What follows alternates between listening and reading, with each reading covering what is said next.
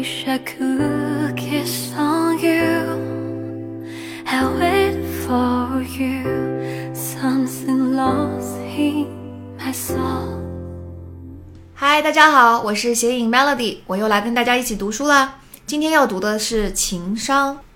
这两个字儿一定是深入人心、耳熟能详，大家都知道。嗯，我觉得这本书最成功的一点就是自问世以来这么多年，大家已经非常能够认识到，智商并不是决定成功的唯一要素。嗯，双商齐高的人最容易成功啦。但在很多时候，其实情商比智商更重要。不过具体到对情商的理解，到底它是个什么东西，到底什么行为才是情商高的表现，我觉得反而是存在着大量的误解的。嗯，其实这本书虽然最早是在一九九五年出版的，但是这么多年过去了，它的内容一点儿都不过。果实，嗯，我们一直致力于去读类似于人类使用说明书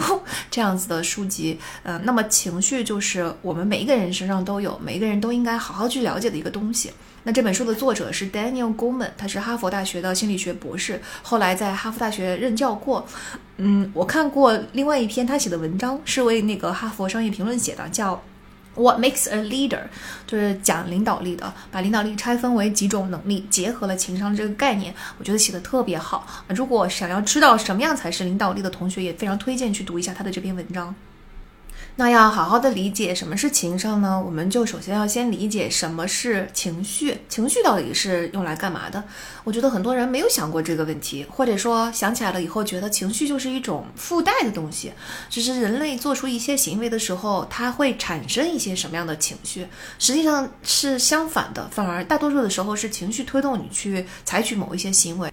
人类情绪的作用呢，实际上是帮助我们去迎接复杂的挑战的。这些挑战和任务往往过于重大，如果单凭理性去分析的话是没有办法处理的。比如说遇到危险的时候应该怎么办啊？光有理性分析的那个结果不一定能够帮助你最好的脱离危险。再比如说痛苦的损失应该怎么处理？百折不挠的坚持目标这件事情是怎么实现的？嗯，还有就是很复杂的建立人际关系啊，组建一个幸福的家庭啊，其实这些都是要由情绪参与的。那我们可以这么理解哈，就是每一种情绪实际上是，嗯，进化或者是大自然写在我们基因里边的一种自动运行的指令。每一个情绪就是一套自动运行的指令，指导我们按照过去行之有效的方法来处理这些重大的复杂的挑战。好，举个例子来说，比如生气这种情绪，大家生气的时候，身体的自然反应是什么呢？就是血液会马上流到手部，以便于你去抓武器。啊，你的心率就会加快，肾上腺素会飙升，这些都是为战斗做准备。所以大家都可以把生气理解为一套指令。当大脑接收到嗯可能对你有威胁的东西的时候，那这个时候身体就发出了，身体就是一套指令，这个指令就会迅速让所有的身体部位做好做好战斗准备，保护你自己。啊，那再拿恐惧来说，恐惧的时候呢，血液会流到大块的骨骼肌，以方便你逃跑。所以你看，我们在恐惧的时候，经常说，哎呀，我那时候吓得面无血色，那就是因为血液确确实实就已经流到了你的骨骼肌上，并不存在在你的面部了呀。啊，身体呢会有一瞬间呆住不动，就是我们会吓呆了那种感觉。为什么会吓呆了呢？因为呃，如果你遇到危险的时候马上移动的话，那有可能你想，原始人类遇到危险，那对方可能是这个呃猎手，你是猎物，那如果你马上动的话，他对方就不猎者，马上就发现你了，对吧？所以其实呃，在恐惧的时候，我们可能会下意识的反应是站住先不动，然后呢，但是警觉性提高，判断一下这个情况，然后再接下来决定怎么逃跑。这个就是恐惧这一套指令，那快乐的这一套指令是干嘛用的呢？快乐是用来抑制你的负面感觉的。那抑制了负面感觉之后，它就能够提升身体可用的能量，然后增加你的免疫，身体的复原速度也会提高。那负责忧虑的那个大脑中枢就趋于平静了。所以人在快乐的时候，免疫力会提高，确实是有科学道理的。为什么我们总是下意识的去追求快乐的感觉呢？就是因为快乐是一套让我们免疫力提高的指令。那这样我们也就很容易理解为什么我们总是在追求快乐了。我们再来说说坠入爱河的感觉，就是心动、恋爱的感觉。那它是副交感神经被唤起。副交感神经呢又被称为放松反应，就是平静和满足，易于合作。嗯，之前不是跟大家一起读过《爱的艺术》和《自卑与超越》吗？那里面说过，人类对于终极生存焦虑的解决方案就是爱或者说合作。所以让你坠入爱河的感觉，实际上是一套让你进入到合作状态的这么一套指令。咱再说说吃惊，吃惊的时候，你的眉毛上挑，然后眼睛睁大，对吧？就是呃瞪大的双眼。这个时候其实是为了让光线更多的进入眼睛，让你的视野开阔。嗯，那厌恶是怎么回事呢？厌恶的时候呢，大家你想一想哈，厌恶的时候是不是你的这个嘴唇啊撇向一边，你鼻头微微皱起，而且啊。你其实是下意识的屏住呼吸的啊！达尔文认为这是因这是人类想要去防止自己吸入有毒气体或者是吐出有毒的食物的一种反应。怪不得哈，我厌恶我感到厌恶一个人或者一样东西的时候，我确确实实想了一下，是会屏住呼吸的。嗯，那比如说悲伤又是一套什么样的指令呢？就是这些负面情绪，我们不都是经常想要去避免的吗？但是其实每一种负面情绪，它都是一套关于我们生存的指令。那悲伤呢，是会降低生命活动的能量和激情，尤其是娱乐类的活动或者享乐类的活动，你的新陈代谢会减缓。这种内心的收缩，其实是为我们创造一个机会去哀悼损失，啊，或者是处理幻灭的那个希望。那领悟损失对人生的影响，这件事情是很重要的。就是当你。经历了损失之后，嗯，我们的进化不希望你马上就把这件事情忘掉，或者是马上就进行下一步的活动。损失就是一个来自现实世界的反馈，我们要想一想为什么会发生这件事情。这个时候你就必须要把能量先降低啊，而且一旦发生了损失，意味着整个环境可能是比较危险的。那么你的能量降低之后，人就会下意识的想要回到自己最安全的窝边，然后停在那里，对吧？制服一段时间。等到你完全处理完了这个损失，明白了发生什么回事儿，呃，知道未来应该怎么做啊，然后又发现环境已经安全了，这个时候我们的能量就会回升，然后我们就可以开启新的生活了。总之呢，就是这些情绪每一套都都是一个非常简便的指令，让你下意识的发出，身体就已经做好了准备，根本就不需要经过理性大脑的分析，它就可以帮助你进行生存。那嗯，所以如果我们没有这些情绪，说实话，人类就是没有办法有效的生存的。嗯，有一个病例就是因为啊肿瘤治疗。它切除了一部分的大脑，那切除这部分大脑正好是，嗯，对情绪有意识的那一部分大脑。当他对情绪不再有认意识的时候，他的结果就是他又丢工作，然后婚姻也没有办法处理，甚至他都没有办法跟他的心理医生去约下一次的时间。因为如果你纯理性的去分析这个东西的话，你就会发现每一次的时间都是有优劣的。啊，如果我下周二来找你的话，可以啊。但是下周二，嗯，这个时间好像有不方便，因为周二那天我又要做什么事情啊？这个是是不是最适合做心理医生治疗的时间呢？等等，就是理性会进行大大量的分析。这个分析其实最后如果没有情绪的帮助的话，没有你自己的个人偏好的话，往往是没有办法做出决定的。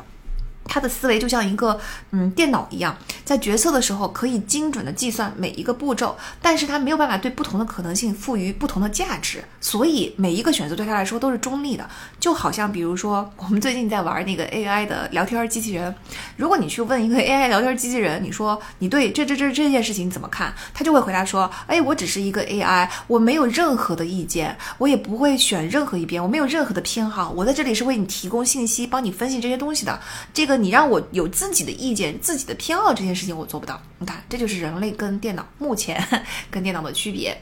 所以，对于心理医生提出的每一个建议，他总是能够同时找到肯定跟否定的理由，他就没有办法进行选择了。嗯。这这个就是情绪的作用，而且情绪不光光是我们刚才所说的那一套指令，就是生气啊、悲伤啊、嗯、吃惊啊等等啊，这些情绪都是我们能够非常清晰的感受到的情绪。情绪还包括一些非常微小的，我们甚至都说不出来它是什么东西的这么一种小的情绪。这种东西我们通常把它叫做直觉。嗯，在一些很重大的时刻，指导我们进行决策的这些直觉信号，其实是在边缘系统驱动的。咱们在你经历了什么那本书的时候，读到过一个四层大脑模型，边缘系统是我们的第三层大脑。那当时就说，这第三层大脑负责的就是情绪，对吧？那那么边缘系统驱动了一套东西，然后它驱动了会让你的身体会呃内脏分泌一部分一一套的激素，这所有的东西都合在一起，我们就可以把它理解为直觉，其实就是直觉不是一个虚无的脑中的一个 idea，它是你整个身体所感受到的一种情绪，以及你由于身体已经进行了一些某些激素的分泌，你甚至可以感受到物理性的感受的那一那一套东西叫做直觉。那这个东西直觉会促使我们避免根据往日经验引以为戒的那一些错误的选择，或者直觉会留提醒我们留意一些黄金的机会。当然，直觉这个东西不像前面所说的那些情绪是人类一出生的时候就是默认的设置。直觉这个东西是经历经过你所有过往经历积累之后啊，由于新的信息进来了以后，触发了那些过往的经历，然后触发了一些微小的激素分泌和和直觉。就嗯，之前也跟大家说过《Blink》这本书。它就是讲直觉的嘛，是有资深经验的这些变嗯呃考古学家们，他们是怎么会发现一座雕像是假的？在这种时候，我们其实不需要嗯记起形成这些直觉的特定经验是想不起来的，我不知道为什么。但是你只要接收到潜在行为里边的那个信号，触动了这个方面的这些小情绪，那它就会直觉就会告诉你怎么走。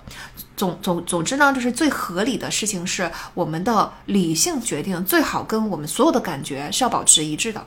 啊，说到直觉，就是你看我们有时候就觉得直觉要是这件事情很紧张，或者直觉要是这件事情有压力，就觉得胃里面翻江倒海，对吧？然后就是 butterflies in the stomach，嗯，这些东西都是你的直觉，它其实就是一种情绪的小指令，这个就不像那个大指令这么明显，但是这些小指令其实也都是在提醒你身体应该做出什么样的反应。那结合我们之前读过的《你经历了什么》那本书里边讲的四层大脑模型，我们就会知道，大脑的第四层才是用来进行理性分析的，大脑的第三层边缘系统是用来就是触发这些情绪的。那这就是我们的两套心理或者两套思维模式，一种用来思考，一种用来感觉。就是我们可以把情绪跟感觉在这里等同起来哈。嗯，它这两套东西是同时存在，而且它是此消彼长的。当你的感觉越强烈的时候呢，情绪对于心理的主导作用就越强，那理性的作用就越弱。反之也是如此啊。我看过一个比喻，说你的理性大脑跟你的感性大脑这两个东西就像一个钟摆一样，它的这个钟摆要是摆向哪一边，那么另一边就会更弱。你把它摆回来，那么嗯，就相就会出现相反的情况。嗯，但是呢。这个钟摆的比喻并没有能够体现出这两个大脑其实是相互合作的。它虽然是一种此消彼长的东西，但是它也是在进行不断的合作。比如说情绪来袭的时候，其实理性心理也是会被迫去做出一些行动的。理性经过斟酌之后，会否定情绪心理的指令。那反过来说呢？当你做出一个理性决定的时候，你的情绪觉得很不对了，这个时候它会强烈的指引你重新想一想，你思考错了，你这事情是不是不对了？然后这个时候反而是情绪指令啊，能够去否定理性上做出的东西，让你虽然你觉得你做了很合理的事情，但是你心里面就是过不去。所以这两个大脑呢，它不光光是一个钟摆摆向哪一边，另一边就减弱，它其实是一支 team，就是这两个，他们不是在，并不是一一定要互相抢夺，嗯，领导的位置，而是他们就是在像一支嗯应该合作无间的这个团队一样。你要我要是觉得你很不对，我就会猛烈的发出指令，试图去否定的你的事情。然后另外一方反过来也是如此。所以到底我们是应该听理性的，还是应该听感性的？我觉得这个不是一个。是嗯，黑白相间就是非黑即白的 yes or no 的 question，而是应该说我们最终的目标是要让这两种感觉合二为一。当我们做出理性分析的时候，我们的感受上也是要好的。当我们凭着我们的情绪做事情的时候，其实我们的理性也能够明白我们为什么会凭着这个情绪去做事。这里就会发生一个很常见的误解，嗯，由于如果一个人的理性脑非常的弱小，那么。他就会表现出来，总是被情绪牵着鼻子走啊！这种人他是不太有理性的。但是呢，嗯，你也会发现有另外一种人，他的理性脑并没有问题，甚至他可能他的理性脑也非常的强大。但是由于他的理性脑跟他的感性脑这两部分之间合作非常亲密无间啊，彼此很理解，然后从小就是很明白我为什么要理情绪脑为什么会做出这个决定。那或者说情绪脑也非常的明白你为什么在理性上分析是这样子的，两者已经。几乎融合为一了，这个时候你反而会发现，这些人他也会表现出啊，经常。似乎被情绪牵着走，但实际上他并不是被情绪牵着走，他只是非常充分的啊，这个很自然的展现出了很丰满的情绪而已。我经常就我我觉得我本人也是这样的哈，我经常把我们这种人叫做清醒的分批，就是表面上看我们经常发疯，但是实际上背后我们都知道我们为什么会发疯，然后为什么我要去做这个事情，在此刻我经历了什么样的情绪啊，我为什么会放任自己去经历这样的情绪？总之呢，单凭情绪本身的激烈程度来判断一个人的理性程度，其实是非常不准确的。虽然这本书有点凡尔赛哈，但是从科学原理上来说，只有当一个人真正对自己的情绪有非常充分的认知啊，理性脑跟情绪脑之间的合作非常的顺畅的时候，他对于情绪的管控反而更加放松和松弛啊，他就知道，就是就算我的情绪的程度已经很激烈很大了，但是我可以充分的享受到这种激烈这个情绪的程度，而始终还是把它置于我的理性脑的控制之内，嗯，所以情绪跟理性之间的合。合作关系，它其实是嗯达到了一个和谐的状态的时候，它是很有益处的，它能够让你你这个人变成双商极高的人。换句话说呢，就是情绪脑跟理性脑之间，嗯，它本来就应该是我成就你，你成就我的关系，而不是互相打架的关系。如果我们能够让他们之间和谐统一的话，你就得到了两方的力量的加成，这就是 teamwork 的能力，永远比一个人单打独斗，呃，是更好的。那当然，一个人单打独斗又要比两边内战，连一个人的这个力量都发挥不出来会更好。那由于情绪就是一套一套一套的我们的生存指令，帮助我们进行生存，所以其实大脑发育的呃顺序也是先发育情绪脑，然后最后一层才发育我们的理性脑的。啊，这个就跟我们在你经历了什么那本书里边讲的四层大脑模型的四层楼的结构是一样的。我们的第一层是脑干，脑干是没有任何学习或者思考的能功能的，它就是一个预先设定程序的一个自动调节器，它就是在维持身体的正常运转，并做出你确保你生存。的一些反应，那所以我们是说，像那个 PTS 战场后的 PTSD 的行为，由于它触发了生存相关的指令，所以它脑干就开始进行对第一层就开始进行反应了。这个时候是完全没有任何的思考可言的。第二层是间脑啊，负责的是呼吸、睡眠、饮食、运动等等。所以其实我觉得吧，脑干跟间脑这两层，就是我们最先发育出来的这两层，都可以把它理解为一个系统，就是我们的生存系统。脑干让我们先生下来，对吧？生生命是存在的。然后间脑呢，负责我们在呃存续期间的一些正常的行为。如果我们特别的害怕、特别的惊恐的时候，坐立不安，其实你也没有办法进行正常的思考跟进行其他的活动。那再接下来呢，人类开始就越来越复杂了。我们第三层发出出来的大脑才是我们的边缘系统。边缘系统就是我们刚才所说的各种各样不同的丰富的情绪的这些指令。它它是一个包含环绕环绕着脑干一个中空的面包圈一样的东西，所以它才叫边缘系统，因为是在边缘嘛。那这一部分的东西，它就增添了什么呢？它增添了学习和记忆的功能。你看，稍微嗯那个复杂一点的灵长类动物，它都有这个学习和记忆的功能。那就是它这个学习记忆，实际上首先并不是通过理性，而是通过情绪指令来学习和记忆的。在你经历了什么这本书里面，我们说了，大脑当进入到情绪第三层的时候，它就会去搜索相关的回忆。那些这回忆都是你其实是为了生存所储存起来的有效的信息。它一旦触发了这些记忆中的情绪指令之后，咔嚓，你当时就立刻执行了这个指令。这样的话，对你的生存总体来说是更有利的。那直到最后一层的时候，我们才发展出了大脑皮质，就是我们的第四层楼，也就是我们的理性大脑。那这个大脑皮质，我们也把它叫做新皮层哈。新皮层呢，就使得情绪的生活更加微妙和复杂。因为我们从此就产生了认知能力啊，我们对自身产生了感觉、感受的那个能力，这就是我们人类的特权，因为人类是对一切有认知的这么一个物种。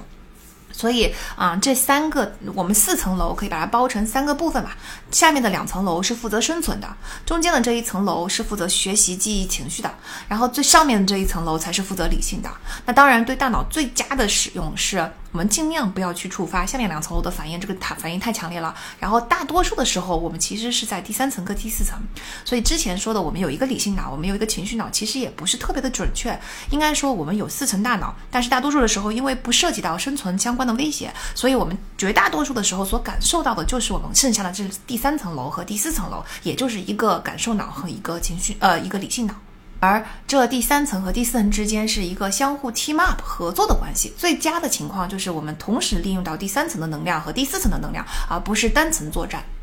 接下来就要给大家讲一个非常有趣的大脑部位了，这个部位就关嗯对关理解我们所有的情绪反应来说至关重要。这个部位叫做杏仁核。就大脑中的杏仁核，它的作用呢，就是情绪警报器啊。它在接收到输入的感觉信号之后，杏仁核就会扫描每一种应对这个新的信息的经验，然后此中大此时大脑就会出现一类最原始的问题啊。这个新奇的信息，我讨厌它吗？它会伤害我吗？我会害怕它吗？你看，这都是跟生存相关的问题，对吧？那如果说答案趋于肯定，也就是说我是害怕它、讨厌它，它会伤害我，杏仁核就会立刻做出反应，向大脑的各个部位发出危机信号。那大脑的各个部位收到这个危机信号之后，它就会向身体发出指令。那我们就会经历刚才所说的哈，血液流到哪里呀？哎，我们是流到骨骼继续逃跑呢，还是流到手部去准备战斗呢？啊，这些就是它整个杏仁核接收到信息警报系统完成的这么一个过程。咱们正好在四层大脑模型的时候也提到过警报系统，啊，那个那本书里面说，如果你的四层大脑不协调，就是你的警报系统过于敏感的话，就说明大脑处在一种不和谐的状态，所以你过于敏感就会产生各种各样的心理问题。那这里就杏仁核就进一步很清晰的说明了，到底这个警报系统是如何运作的，就是它其实任何信息都是先到杏仁核，杏仁核就开始是每一层楼的警报系统，这个警报系统一旦响起来，你的相应的层级就会发出反应。前面提到了一个例子，说这大脑中做了手术以后，他就没有办法感受到情感了，对吧？那如果说杏仁核这个警报系统跟大脑的其他部位切断了联系的话呢，那一样也会发生类似的反应，就是你的情感就失明了，你大脑就接收不到这个警报系统了啊。比如说有一位病例，他也是为了控制这种严严重的癫痫啊，通过手术去把这个杏仁核给去除了。那在之后，他就对人群完全失去了兴趣，就是宁愿独自坐着与世隔绝。尽管他的各方面的大脑功能并没有受到影响，比如说他的谈话能力仍然是存在的，但是他都已经认不出原来亲密的朋友、亲戚，甚至连他妈妈都已经认不出来了，因为跟这些人身上这些他输入的这些信息相关的那部分情感反应已经都没有了。啊，那这些亲人们就因为他的冷漠痛苦不堪，但是他本人却对此无动于衷。然后呢，如果你没有了任何的情绪，就是你没有恐惧和愤怒，你就失去了竞争的紧迫感啊。对于自自己自身在社会秩序中的位置，你也不会再有感知，所以整个其实失去了情绪，失去了杏仁核的这个警报系统，你其实就没有办法在这个社会中生存了。这个就有点像。我们痛感为什么人会感受到痛，也是为了自我保护，对吧？因为为为了让用痛感来提醒我们去远离那些让我们危险的东西。一个嗯天生没有痛感的人，这也是一种很麻烦的事情，因为你可能在不小心做到了过烫的东西，你手指被烧伤了，你也没有感觉。总之，对生存会产生很大的威胁。那如果说痛感是身体的警报器，那么杏仁核就是大脑的警报器，它的作用跟痛感是一样的。我们必须需要这个东西，我们才能够知道怎么正常的生存。那杏仁核的这个警报器呢，它其实是同时向四层楼去进行扫描的啊。可是我们就把那个就是我们刚才说的一二层楼，我们暂时跟生存无关，我们先不管哈。那如果说我这个信号就是分叉的，我一路信号兵去到第三层的情绪脑进行警报扫描，我另外一路信号兵去到了理性脑进行警报扫描。所以其实信息呢，也不是说直接就是嗯从三楼 flow 到四楼，然后如果在三楼不行了，就四楼就完全没有了。之前我们在在四层楼大脑里边也说过，它三楼四楼并不是嗯完全不沟通、完全 shut down 的，只有第一层的大脑就负责你生存下来、生活下来的那个大脑才是有关闭所有信息通道的功能，下面三层大脑就没有关闭的功能了，只是你看哪一层大脑的反应会更加强烈。所以这个信号边其实就两层大脑都通通知到了，这个信息确实也到达了。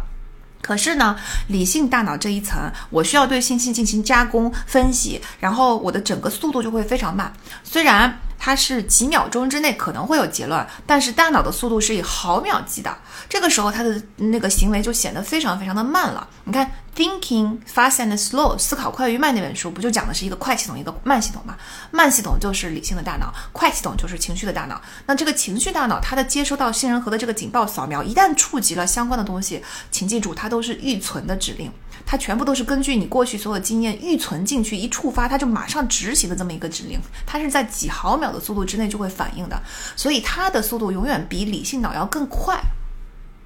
那我们从物理上来说，就是没有办法击败这个情绪脑比速度比理性脑快这件事情的。所以我们要做的是，在情绪袭来的时候，你先不要行动，我们不要去压抑这个情绪，也不要懊恼说为什么我老产生这些情绪，这这是非常正常的，这是你就经由你所有过去的经历所组成的人类的一个基本的生存的原那个说明书，对吧？我们的默认设置。所以，我们这个时候其实不用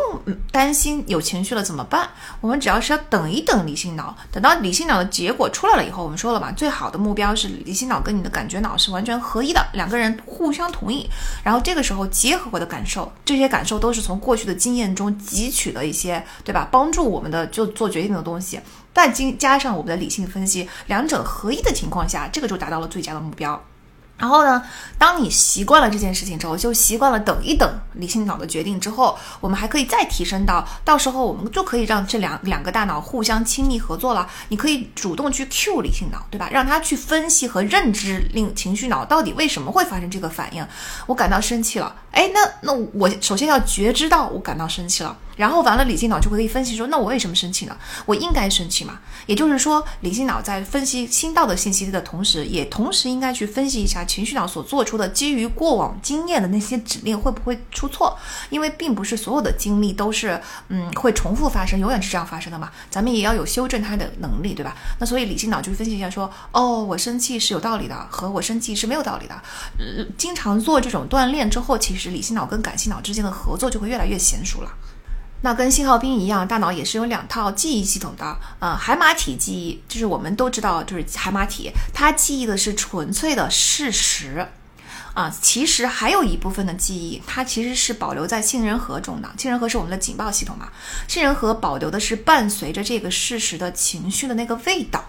所以，比如说一件事情让你非常的开心，这个旅行非常的美满，那你海马体所记住的只不过是所有这个旅程中组成的事实，你去了哪里，你干了什么事情，你是怎么去的这些事实，你对旅程中所有的这些个感受相关的这些情绪的味道是记记忆在杏仁核中的。所以呢，嗯，我们大脑就是除了两个这个命令系统之外，我们还是有两个记忆系统的。这两个记忆系统当然最好也是合二为一，嗯，所以其实我们在接收一个新的信息的同时，我们并不是光光只理解了这个信息是什么，我们还瞬间就决定了是不是喜欢这个东西。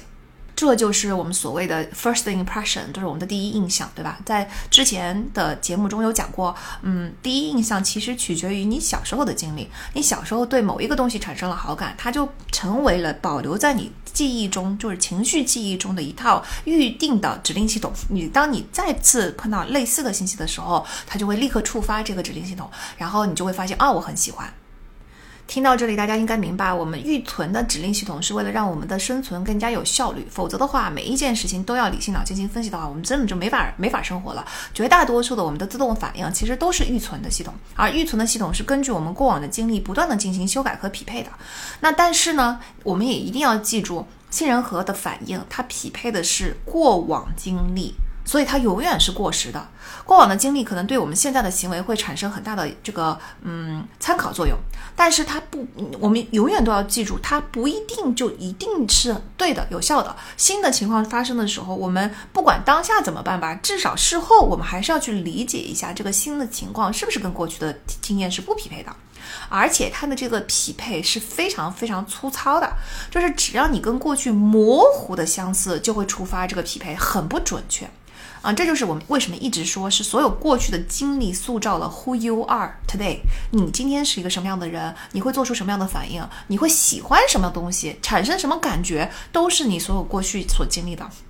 这就是为什么阅历跟眼界是个好东西。当你的经历越丰富的时候，你杏仁核能匹配到的记忆就是所有这些记忆中最有用的，它的准确度就提升了，对吧？那为什么我们说读万卷书不如行万里路呢？因为你光看书啊，看影视作品啊，它里边当然也包含了一些引发的情绪，但是它只能去呃引起你已经存在的情绪记忆中的共鸣的部分，它不能给你创造新的情绪体验。那你如果没有新的情绪记忆的话，你永远都是这些情绪记忆的话，那么这个情绪记忆就很少。那你去匹配，就碰到新的东西的时候，匹能匹配的东西就很少。那咱们这个数据库，如果说咱咱是小数据，不是大数据的话，你看是不是它的准确度就靠谱靠谱程度就会下降了？只有当你真正出去行万里路，行万里路也就是真正的去生活，去积累你的阅历，积累你的眼界，真正经历了那些东西之后，你的情绪记忆才会增加，真正属于你的情绪记忆就。身临其境，亲身体验，对吧？很多东西为什么我们说我们知道这个事情的道理，但是没有亲身体验过，还是不明白。亲身经历过，确实一切理解都不同了。就是因为记忆是分两套的，一套是事实，一套是情绪。你没有情绪的那个记忆，那么杏仁核的工作原理就匹配不到跟这套事实相关，应该做出什么样的行为了。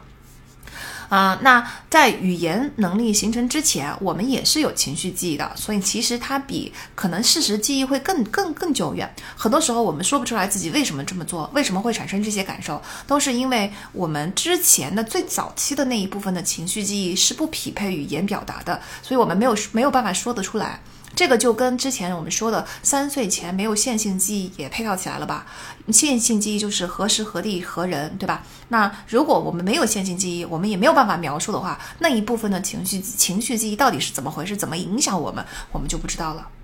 那杏仁核既然是一个警报系统，如果说这个警报系统过于敏感的话，我们就会进入到一个杏仁核劫持的状态。就是我们被这套情报系统劫持了，然后这个时候所有的这些我们的行为都是由杏仁核所发出的警报所触发的那个预定指令，这个预定指令的速度太快了，你的理性大脑没有办法，还它根本就没有得出任何结论之前，你的反应都已经做完了，这个就是杏仁核劫持。那我们要怎么去嗯劝阻这个杏仁核呢？咱知道理性大脑跟感性大脑还是合作的，对吧？所以其实你的前额叶皮层能是能减缓从杏仁核里边发出的激发信号，也就是理性去劝阻你的情绪冲动的这么一个过程。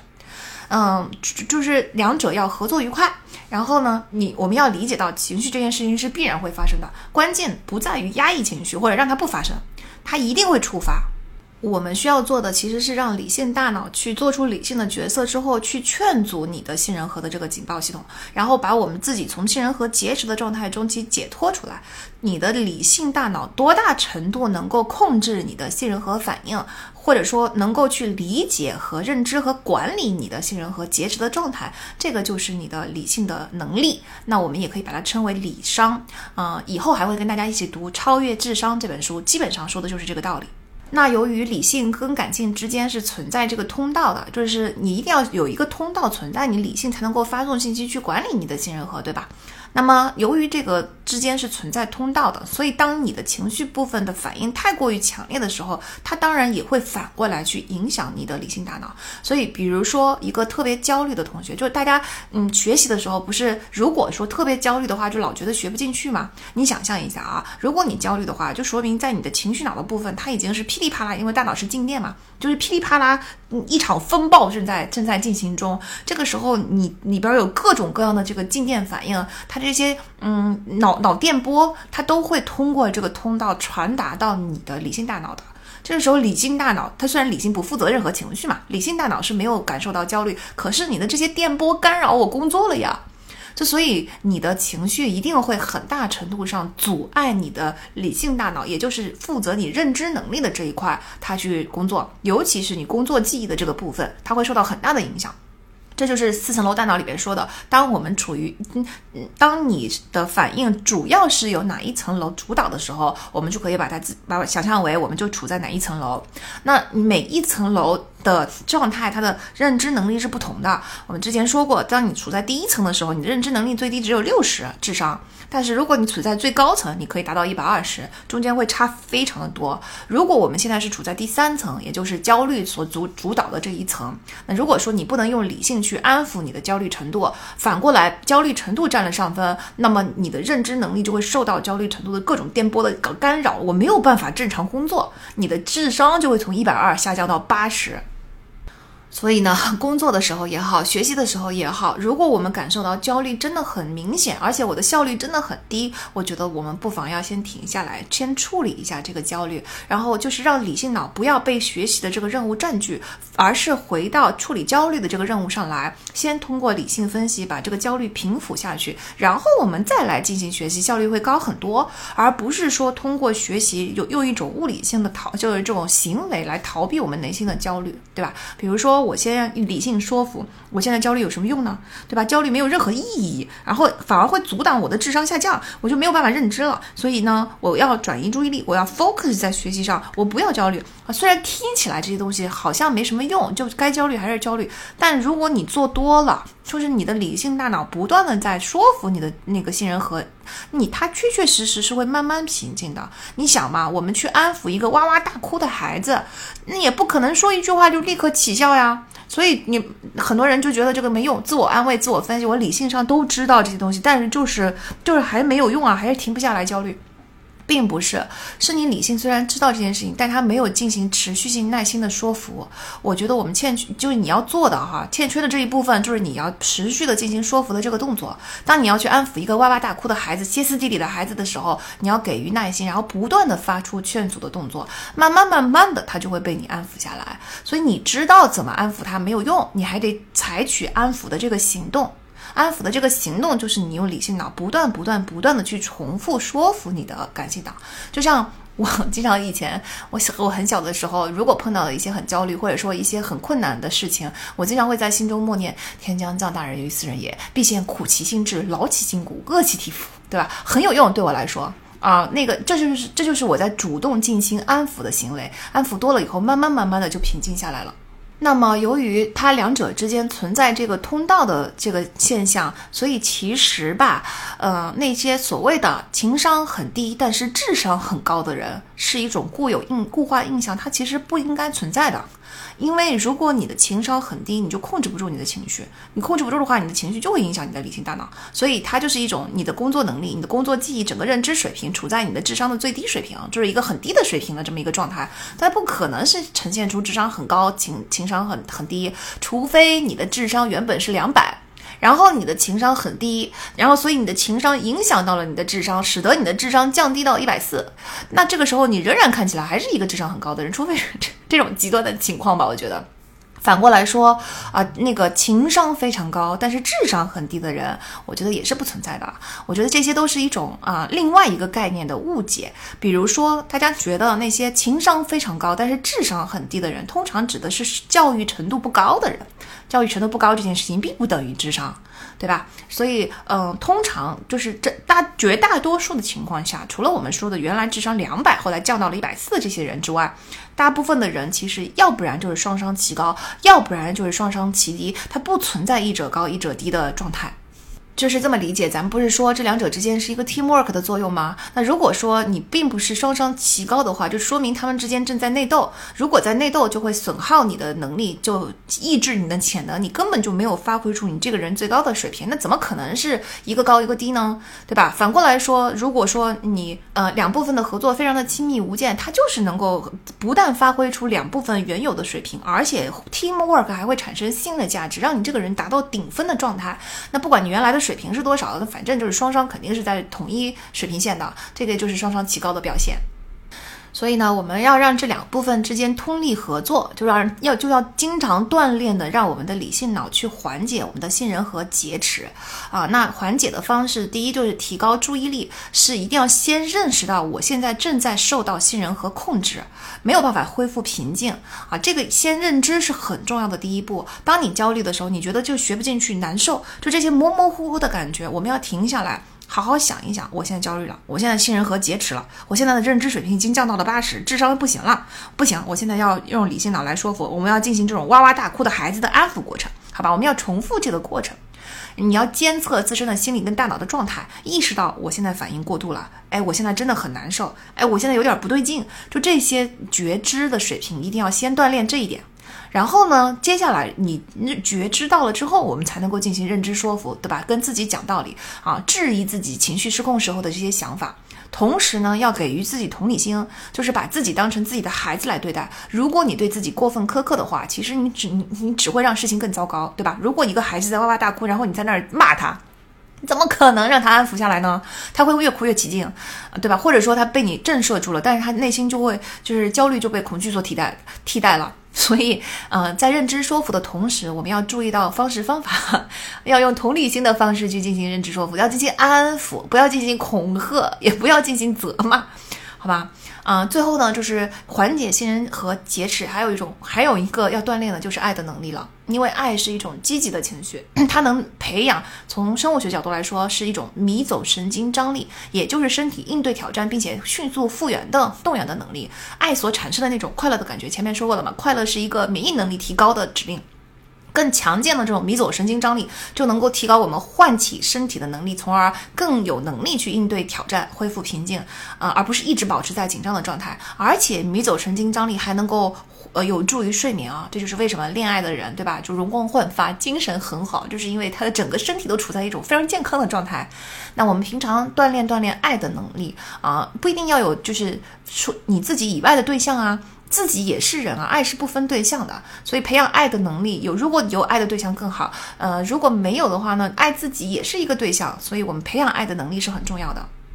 那我们就理解了，到底情商是怎么回事呢？其实对情绪的理解，就能帮助我们理解情商。它就是对，它不是控制，光光说控制啊，或者压抑啊，或者改改变我的情绪，这些是不科学的。情绪就是你所有经历的结果，你的经历必然导致你现在一定会在这个信息下产生某一种情绪。我们的情商实际上是两个大脑的通力合作，这个就是情商。当你两个大脑越和谐越好，合作的越熟练，你们互相之间知道什么时候应该听理性的，什么时候应该听感性的，这个才是我们的情商的体现。比如说，在一段有毒的感情里边，你可能你的理性大脑已经就不能不 work 了，因为它就是理性会不断的给这段感情去找理由，所以从理性的层面似乎好像是合理的。难道爱不是在困难的时间撑过去吗？难道爱不是应该在对方需要自己的时候陪在他的身边帮助他吗？等等等等，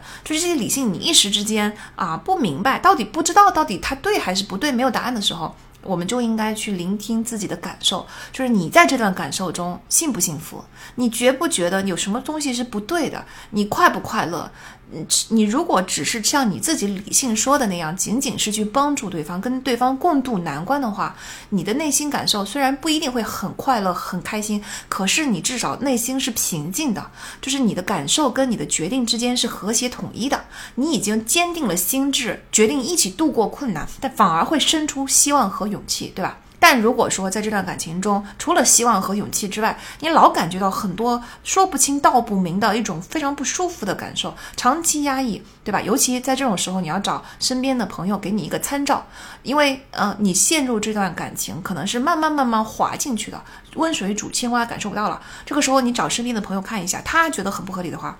这些都是一种提醒，自己的感受是最好的提醒，提醒自己重新审视一下这段感情到底是不是一段有毒的感情。再比如说，最近有一个嗯群友在群里面读书群里面问说，大龄单身感到压力非常非常的大。然后这个时候，我觉得就是要分析一下这些压力来自哪里。这个时候就需要你的理性大脑出动。我们先把压力分类，因为这些压力不一定来自于这件事情不对。如果你老觉得大龄单身就是不对，我就是想要摆脱这种状态，我就能得到幸福的话，这是不对的，这是不可能的，不科学，不现实。嗯，你要分析我的这个压力是来自于我内心深处没有办法爱自己，只有处在一段恋爱关系中，我才能够感受到亲密，才能够感受到感情。是不是这个东西，还是说你受到了身边社会整体很大的压力？我觉得这些压力要把它分开，往往其实这些压力是共存的。啊，就哪怕连我这种我觉得我自己内心非常强大的人，有一段时间，就是在我生命的某一个阶段中，来自父母的催婚，来自就是父母对你的那种巨大的他们的焦虑和担忧，怕你未来他们走了以后没有人照顾，很大程度上感染了我。使得我整个人也处在一种非常焦虑的状态，甚至在这种焦虑的推动之下去寻找对象的时候，都会不太挑条件，就是放弃了我的价值观。啊，价值观的意思是，就是我需要我需要我爱的对象是这个样子的。然后你很仓促的进入一段感情，啊，就冲着想要赶紧把父母的这个焦虑给解决了，把这件事情给解决了的这种心态上去的话，往往会发现最后仍然是，嗯，这个。不太好的结局收场，这就是因为你没有认真聆听自己内心的感受和自己内心真正想要的东西，嗯，然后当然理性也可以出错嘛，对吧？就如果你一直很不开心，就是嗯感性已经提醒你了，长期保持在一个你总觉得哪里出错了的东西，理性上又找不到理由的时候，这个时候就要聆听感感性大脑给你的提醒，对吧？然后嗯。甚至有的时候，你所认为的理性，它仍然是一种情绪。比如说，我们刚才所说的，受到社会压力下那些东西，它不一定是理性的决定。比如说，我觉得我受到了我父母催婚的压力。我很焦虑，然后我就开始理解，说是的呢，人到了年龄是要结婚的呢，不然的话挨到什么时候去呢？对吧？如果我年龄太大了的话，是就是生育越来越危险了的呢？啊，这个就是难道我一辈子就是这么一个人过吗？就是你的理性就会不自然的受到这些影响，但它不一定是你完全理性的结论，它其实还是情绪推动下的一个自预定程序的反应。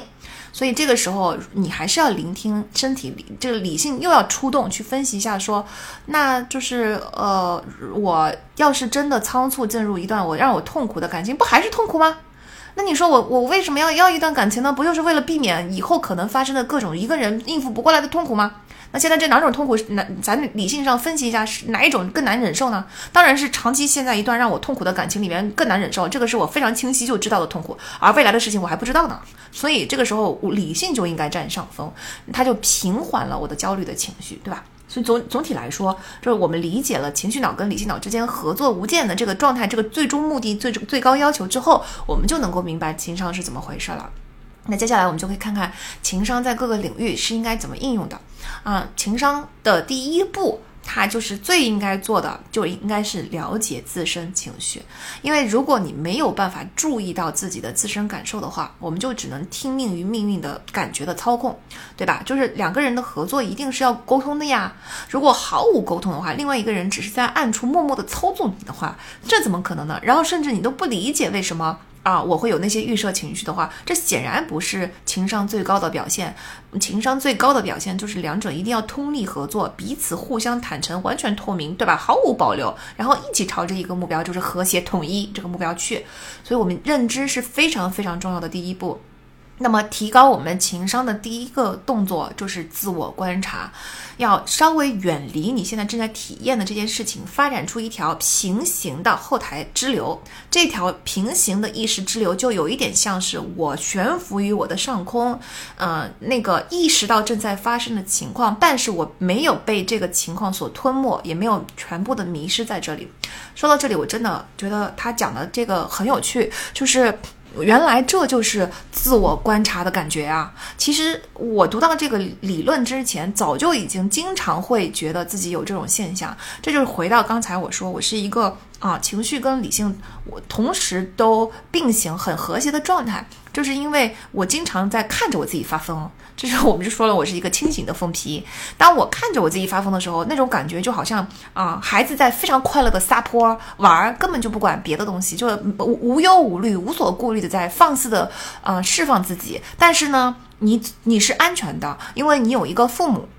正在上空监测着你，然后就是嗯，不会让你受伤，也不会让你做出危险的行为，也不会就是你感到了十分的安全，所以你才能够那么放肆的去啊抒发孩子的这种这个很下意识的、很自然的这种这种状态。这个就是我觉得我们疯批，我们这种清醒的疯批的状态，就经常是这种这种感觉。你的理性永远存在，你的感情经常会嗯很疯，但是其实两者是和谐共处的。这个就是自我观察的状态，就永远有一条意识的支流在监测你到底现在发生在什么事情。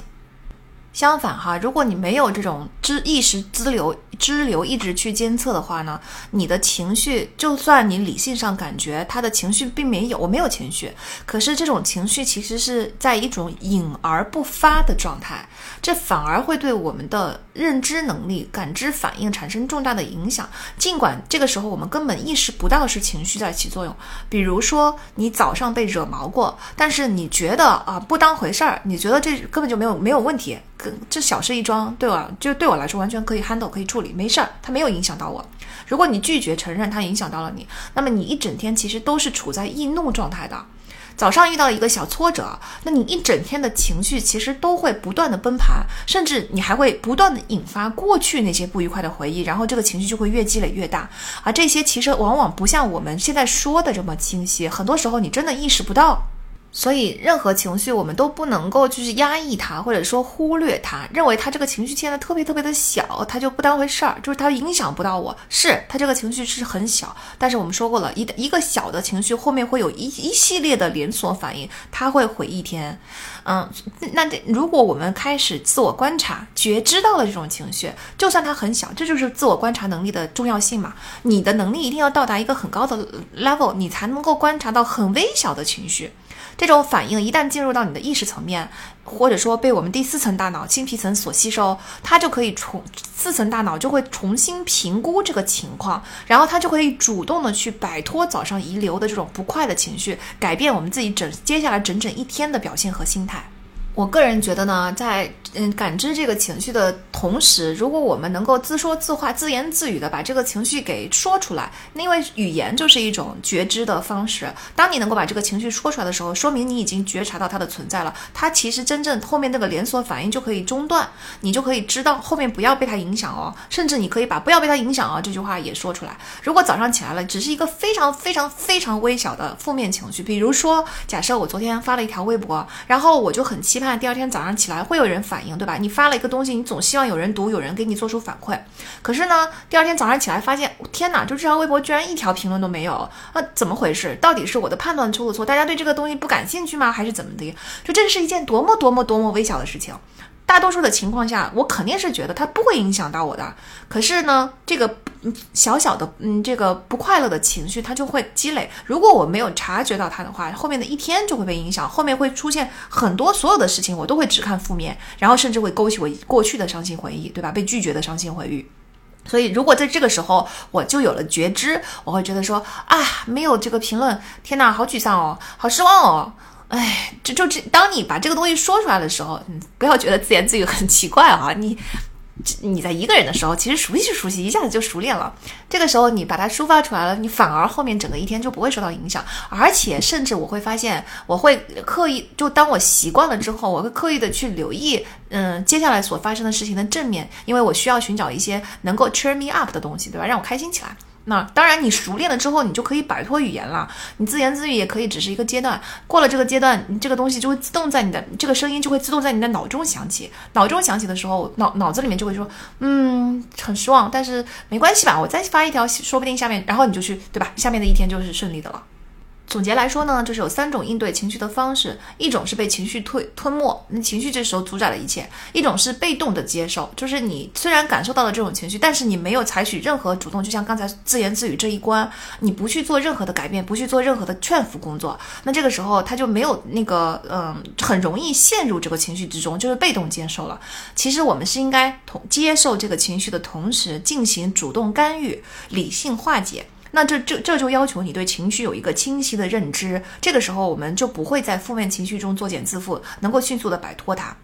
那当然，人在陷入困境的时候，做到这一点就会比较困难，因为困境中你其实是很难去转移注意力，就是那个焦虑的东西，它嗯摄住了你，整个就占领了你。那但是如果我不去处理这个情绪，我只是为了摆脱这种不快的感觉，就转移注意的话，就是我们刚刚说的被动接受。啊，我认识到了，我知道我现在正处于焦虑中，我现在去看个电视剧，把这个焦虑给甩掉，或者是我可我去玩个玩把游戏，在你看电视剧和玩游戏的当下，你的注意力被转移了，你的焦虑就不会影响到你。但是你会发现，当我一旦看完电视剧，一旦从游戏中脱离出来，焦虑马上就席卷而来。而你熟悉了这种套路之后，你就会不断的沉迷于电视剧，跟沉迷于游戏。你在你没有真正清醒觉知的时候，早上起来我觉得今天精神不好，今天心情有点沮丧，然后我就开始看微博、看刷手机，然后看看电视剧，转眼一天就过去了。等你一天过去了之后，虽然在这些转移注意力的过程中，你没有被焦虑所影响，但是回头你就会觉得焦虑还在，而且我浪费了一天，更焦虑了。所以在困境中，这两个极端其实都不好。我们一定要记住，我们必须要主动的接受这个情绪，并且进行主观干、主动干预。就是我早上起来心情不好，然后我下意识就产生一种冲动，我要刷手机，我要做一些刺激性的行为去转移我的注意力。这个时候就是你觉知的好机会，你就要觉察到这个情绪是为什么产生的呢？是碰到了什么事情呢？是晚上做了一个梦，梦见了过去的一些不好的回忆呢？还是嗯，昨天晚上的一件事情你没有处理呢？还是当下没有反应，你很很钝，但是现在慢慢。慢的有一些事情开始了呢，想清楚之后再决定怎么去度过这一天。那不是说自言自语是有效的吗？那其实，在书中就讲到一个叫做抒情障碍的这么一个现象。抒情障碍就指的是个体缺乏用语言描述感觉的能力啊。那他科学家就发现，当你没有办法描述这种感觉的时候，你就似乎好像连这种感觉本身的感受能力也也缺乏，也失去了。啊，其实这种感受是在的，只是你没有办法表达情绪，而不是完全没有情绪。那这个就是嗯，很很大的一个问题，因为他以为他是没有情绪的，因为他感知不到，就是连表达能力没有，感知能力没有，但是情绪是在的，对吧？因为我们的杏仁核已经发出了警报，警报的这个相关的楼层已经接收到了警报，已经触发了相应的情绪，但是你却感受不到它。那那就很难把嗯情绪跟身体感觉给区分开来。如果你的情绪是不安、忐忑。但是呢，这个时候身体的反应已经出来了，就是预预预定预定指令已经发出了，所以你的身体就会出现心跳加速、出汗、头晕等等。但是呢，这些人就感不不能够明白这是由紧张所引起的，而是觉得我的身体出了问题。说到这里，我们又回到之前我们的一期播客里面讲过我们内心的冲突，讲到神经症患者，他由于就是嗯外他有一个外化的这么一个现象，就是他把自己内心深处所有的这些冲突、那些内心的这个黑洞要外化出来。lá. 那外化的其中一种方式就叫做外化到自己的身体上，这些人就老觉得头晕，然后呢老觉得这个胃痛啊，这两个地方就常常会发生问题。完了，他们就老是觉得自己身体出了毛病，然后你他又没有又不愿意去看医生，然后又又说不出这个毛病到底是干嘛，他们就经常会找理由说过敏啊，这个过敏呢就可能是空气过敏、阳光过敏啊，这个湿润过敏、湿度过敏等等一些其实不存在的东西。这个其我们现在在《情商》这本书里面就得到了更科学。觉更清晰的一个理解，就是情绪是存在在他的心中的，但是他由于内心有黑洞，他根本就不去面对这个情绪，因此就外化到了他的身体上。因为情绪发出了身体指令，身体做出了相应反应，因此你的身体确确实实感受到了这些东西，但是他没有办法把这个身体的反应跟情绪连接在一起，于是他就觉得是身体出了毛病。嗯，所以呢，我就是说，除了刚才这个自言自语之外，真的建议大家多表达自己的感受，因为你要在嗯锻炼你用语言去描述这个感受的同时，就是在嗯锻炼你感知到情绪的能力。所以，语言表达和感知，某种程度上我们可以把它等同起来。如果你不太善于去向身边的人表达你的感情和感受的话，你可以先从写日记开始，对吧？因为我觉得对于这些不太会表达的人，自言自语也是一个很高的要求。嗯，那先从写日记开始，先从文字开始，然后完了，慢慢慢慢的把文字变成自言自语，就是不对别人说，但是自言自语，就是比如说，不是有很多人他说我不太会对父母，就是对父母说爱这件事情说不出口吗？可以先在假想空气中有一个父母，对吧？然后先把这句话说出口。现在，如果你在想象中说出口了，然后说的越来越熟练，越来越熟练，越来越熟练，你就会发现，下次父母真实存在场的时候，你也能够脱口而出。而且，就是情绪这件事情，它本来就很难准确描述。嗯。情绪很难准确描述，就是 MBTI 里边这些 feelers，通常你们会发现他们说话不准确的原因，是因为他们老是在试图描述他们的那种感觉，而描述感觉就是一件很困难的事情，所以我们更需要进行锻炼，这个能力经都是经由锻炼而来的。那你锻炼多了以后，你会发现，你不但你的描述更加的准确，你对这个情绪的感知也会随着你的描述准确而提升，你就会变成一个越来越能够感知道情绪是什么。这个时候，理性介入的嗯难度就会降低，你们的呃理理性脑和情绪脑之间的合作就会增加，你的情商就会提高。那情商这本书还非常具体的提供了几种不同情绪，我们应该怎么去觉知它，怎么去理解它。我觉得就是，所以这就是为什么我觉得看这本书特别特别的重要，因为它就不用你自己去下意识的去钻研，它直接就已经把答案都已经告诉你了。然后你知道了这个答案之后，你再去体会这这这一类的情绪，你就会明白说，哦，原来是这样感这么回事。哦，我我现在能感受到了，就原来感受不到的东西，由于你已经了解了它，你就能感受到了。啊，咱们来说一下这些情绪哈，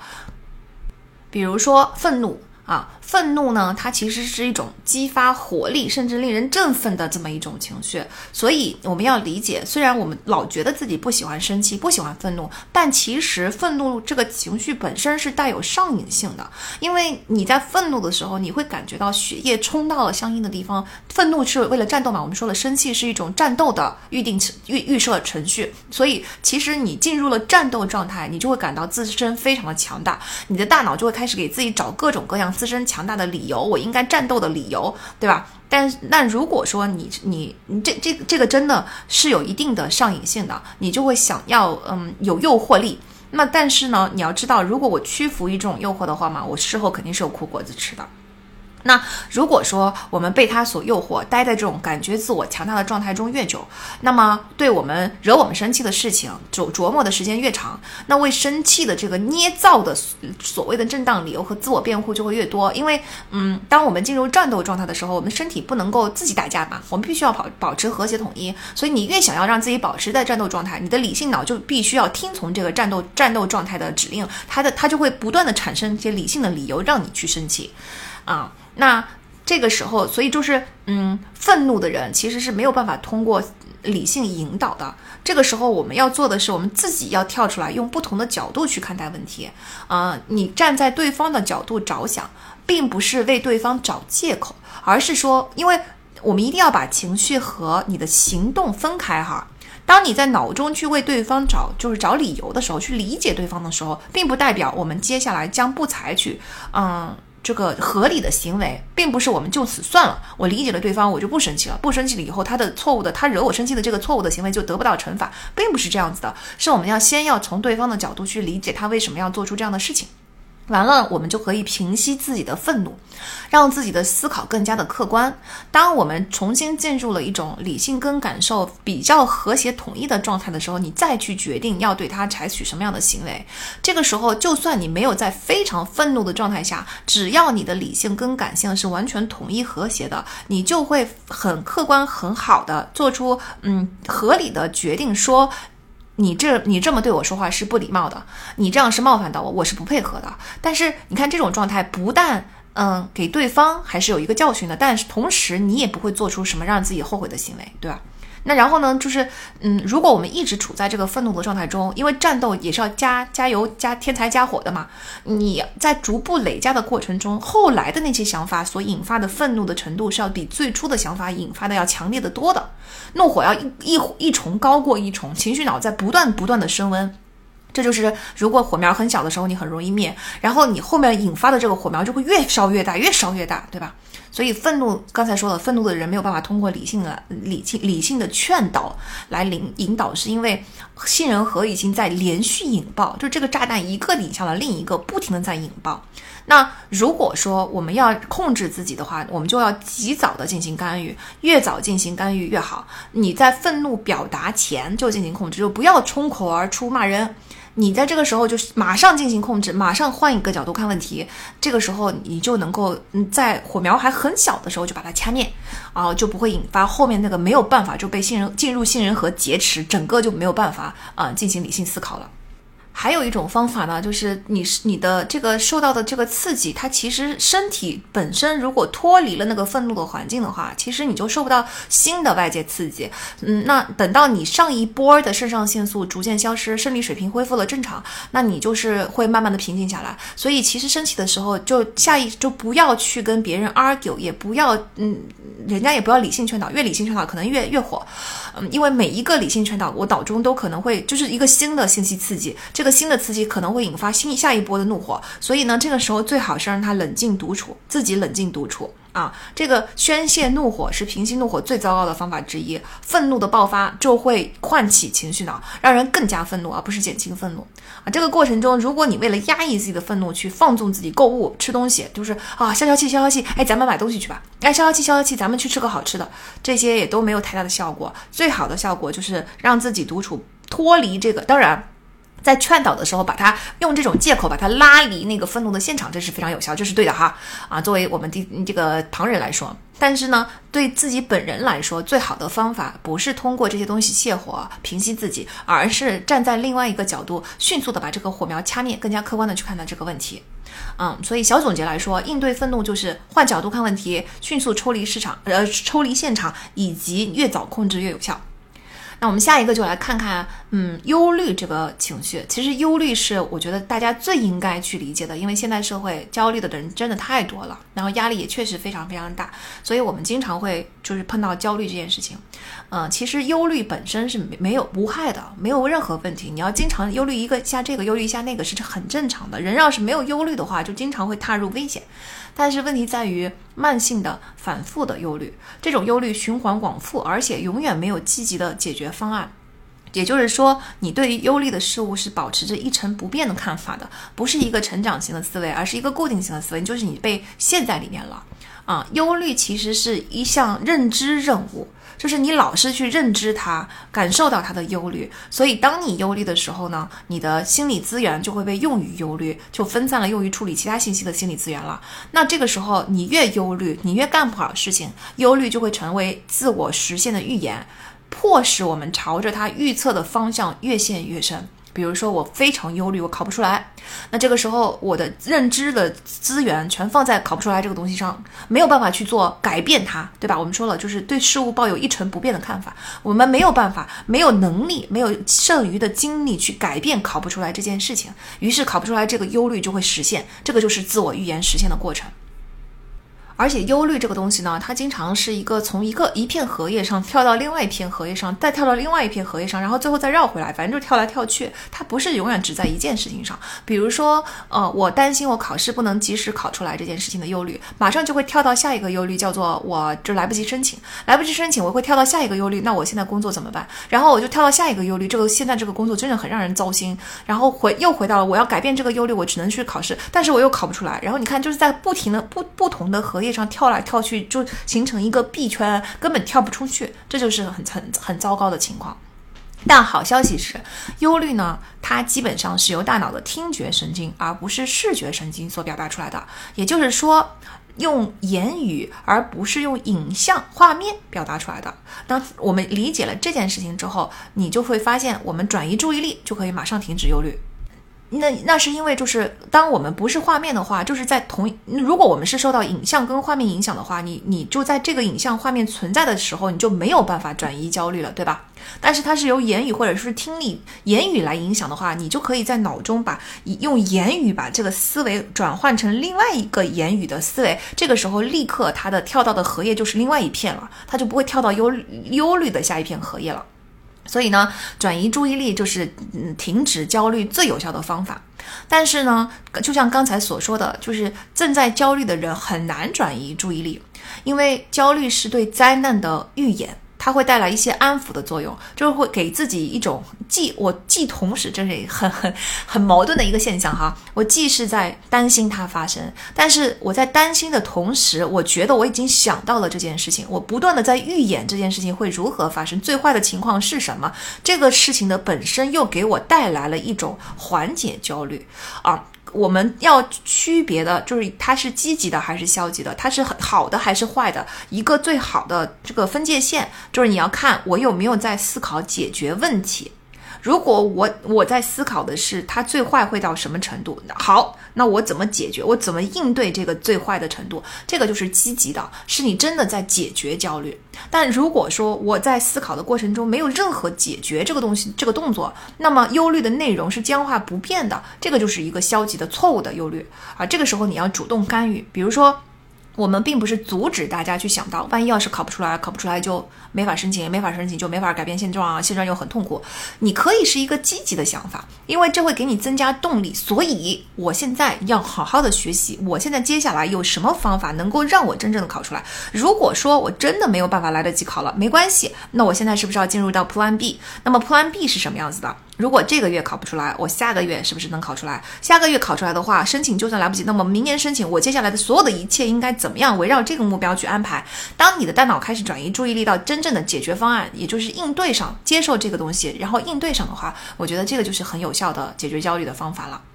而且哈，就是嗯，那个呃。你你在这这个里边，我们真的要好好的讲一下，因为嗯，勇敢的，我们一方面要跟大家说，一定要勇敢的接受现现实给予的反馈，现实给予的反馈里面的负面的东西，我们一定要敏锐的去接收到，对吧？但是另外一方面，我们又说了，忧虑是一种带有神秘色彩的，像护身符一样，念念有词，就好像能够驱散邪魔的东西，它有一个舒缓的作用，所以它很难从里边跳出来。那。就是这两者之间，就像刚才说的，大家一定要有一个清醒的觉知，我们所有的东西都一定要放在解决问题上，而且你要有一个，就是我们要有面对负面信息的勇气。但同时要保持一种勇敢接受它，接受未知，相信自己的应变能力，相信将来兵来将挡，水来土掩，到时候再处理。要有这种心态，就能有了这种期望和心态之后，对自己自信之后，你就可以去勇敢的接受负面信息，而不会陷在忧虑的那个 loop 里面出不来了。比如说哈，我有一次就是啊，那个身体上的这个非经期出血非常小，非常小。其实你去网上查一查，你就会发现这个现象是很正常的。但是咱们也要开始就是那个预防，对吧？所以我就去做了 H HPV 的检查。但是 HPV 的检查的这个报告要过几天才能够拿到。那在这几天之中，我也会，我下意识的肯定会忧虑的。万一要是真的不行怎么办，对吧？这个很烦恼。虽然它不是一个不能治的东西，但是呢，就后面就后续就会有一系列的这个烦恼跟痛苦。所以忧虑的感受，就这是我身体预设的大脑的一种生存机制，它肯定是会发生的。但是，就我就可以自我安慰说，好，那么在如果我真的要去应对那些负面的东西，如果真的是事实的话，从从拿到报告的那一天开始，我往后就得有很多烦心事儿要去做了。那这个时候，我剩下的这几天，我还不，我我岂不是应该抓紧最后几天快乐的机会，好好快乐一把，是吧？干嘛要现在去提前去忧虑呢？啊，提前去忧虑，只不过是在忧虑这件事情上增加了几天忧虑的长度而已嘛。再比如说，如果万一要是报告是好的呢？那我这几天不是白忧虑了吗？我干嘛要浪费我宝贵的生命的这几天呢？那，你想清楚了之后，你就我就会比较有放松的心情。我我这段时间就根本就不去想这件事情，等到到了时间提醒我去拿报告就行了。当然哈，报告是好的，就完全没有问题。所以。其实你你理性说服自己的，并不是劝自己不要忧虑了，这件事情不值得忧虑，对吧？啊，没有必要忧虑，这是没有用的，而是转移注意力，转移注意力。刚才我们我我们所转移的是，你要把它转移到一个方案上，方案就是不管你要不要忧虑，都从拿到报告那天开始。好，有了这个方案之后，我就放心了，我就没有必要再忧虑了。如果说生活中有有些事情的发生，不像我刚才所举的这个报告的例子这么小，很容易就能够化解，他真的会很担心很。担心怎么办呢？比如说，你会发现，就是如果你自己有一个很亲的人，然后他要他可能会得一种很重的病，现在我们在等报告，那这种情况下，其实要自己不忧虑，那真的是很不现实，就是一定会非常非常的担心。但是呢，同道理是同样的，就是在报告出来之前，我们什么都不做不了，对吧？然后也就没有办法。所以呢，你在陷入忧虑没有办法通过理性消除的时候呢，转移注意力的方法还可以是去跑步。啊，去跑步，跑着跑着就开心了，因为跑步就是一种非常有效的，就是让你身体的整个身体状态进入一种快乐状态的这么一个预设情预设的程序。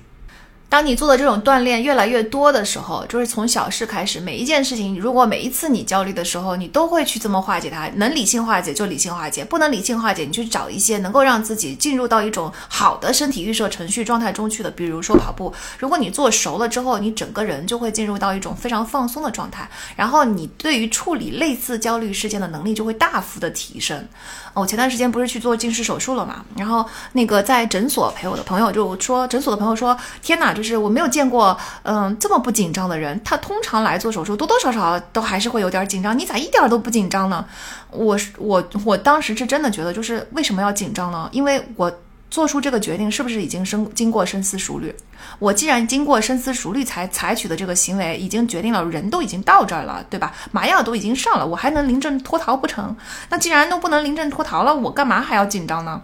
其实这个当然是我事后的一个理性分析，但我想说的就是，当你在以前的这些事件中已经经历了无数次的这个培训的时候，其实它这个东西就是下意识的发生，你脑子在你意识之前已经把这一套理性的东西都走完了这个流程，所以结果就是我当场就没有没有很紧张。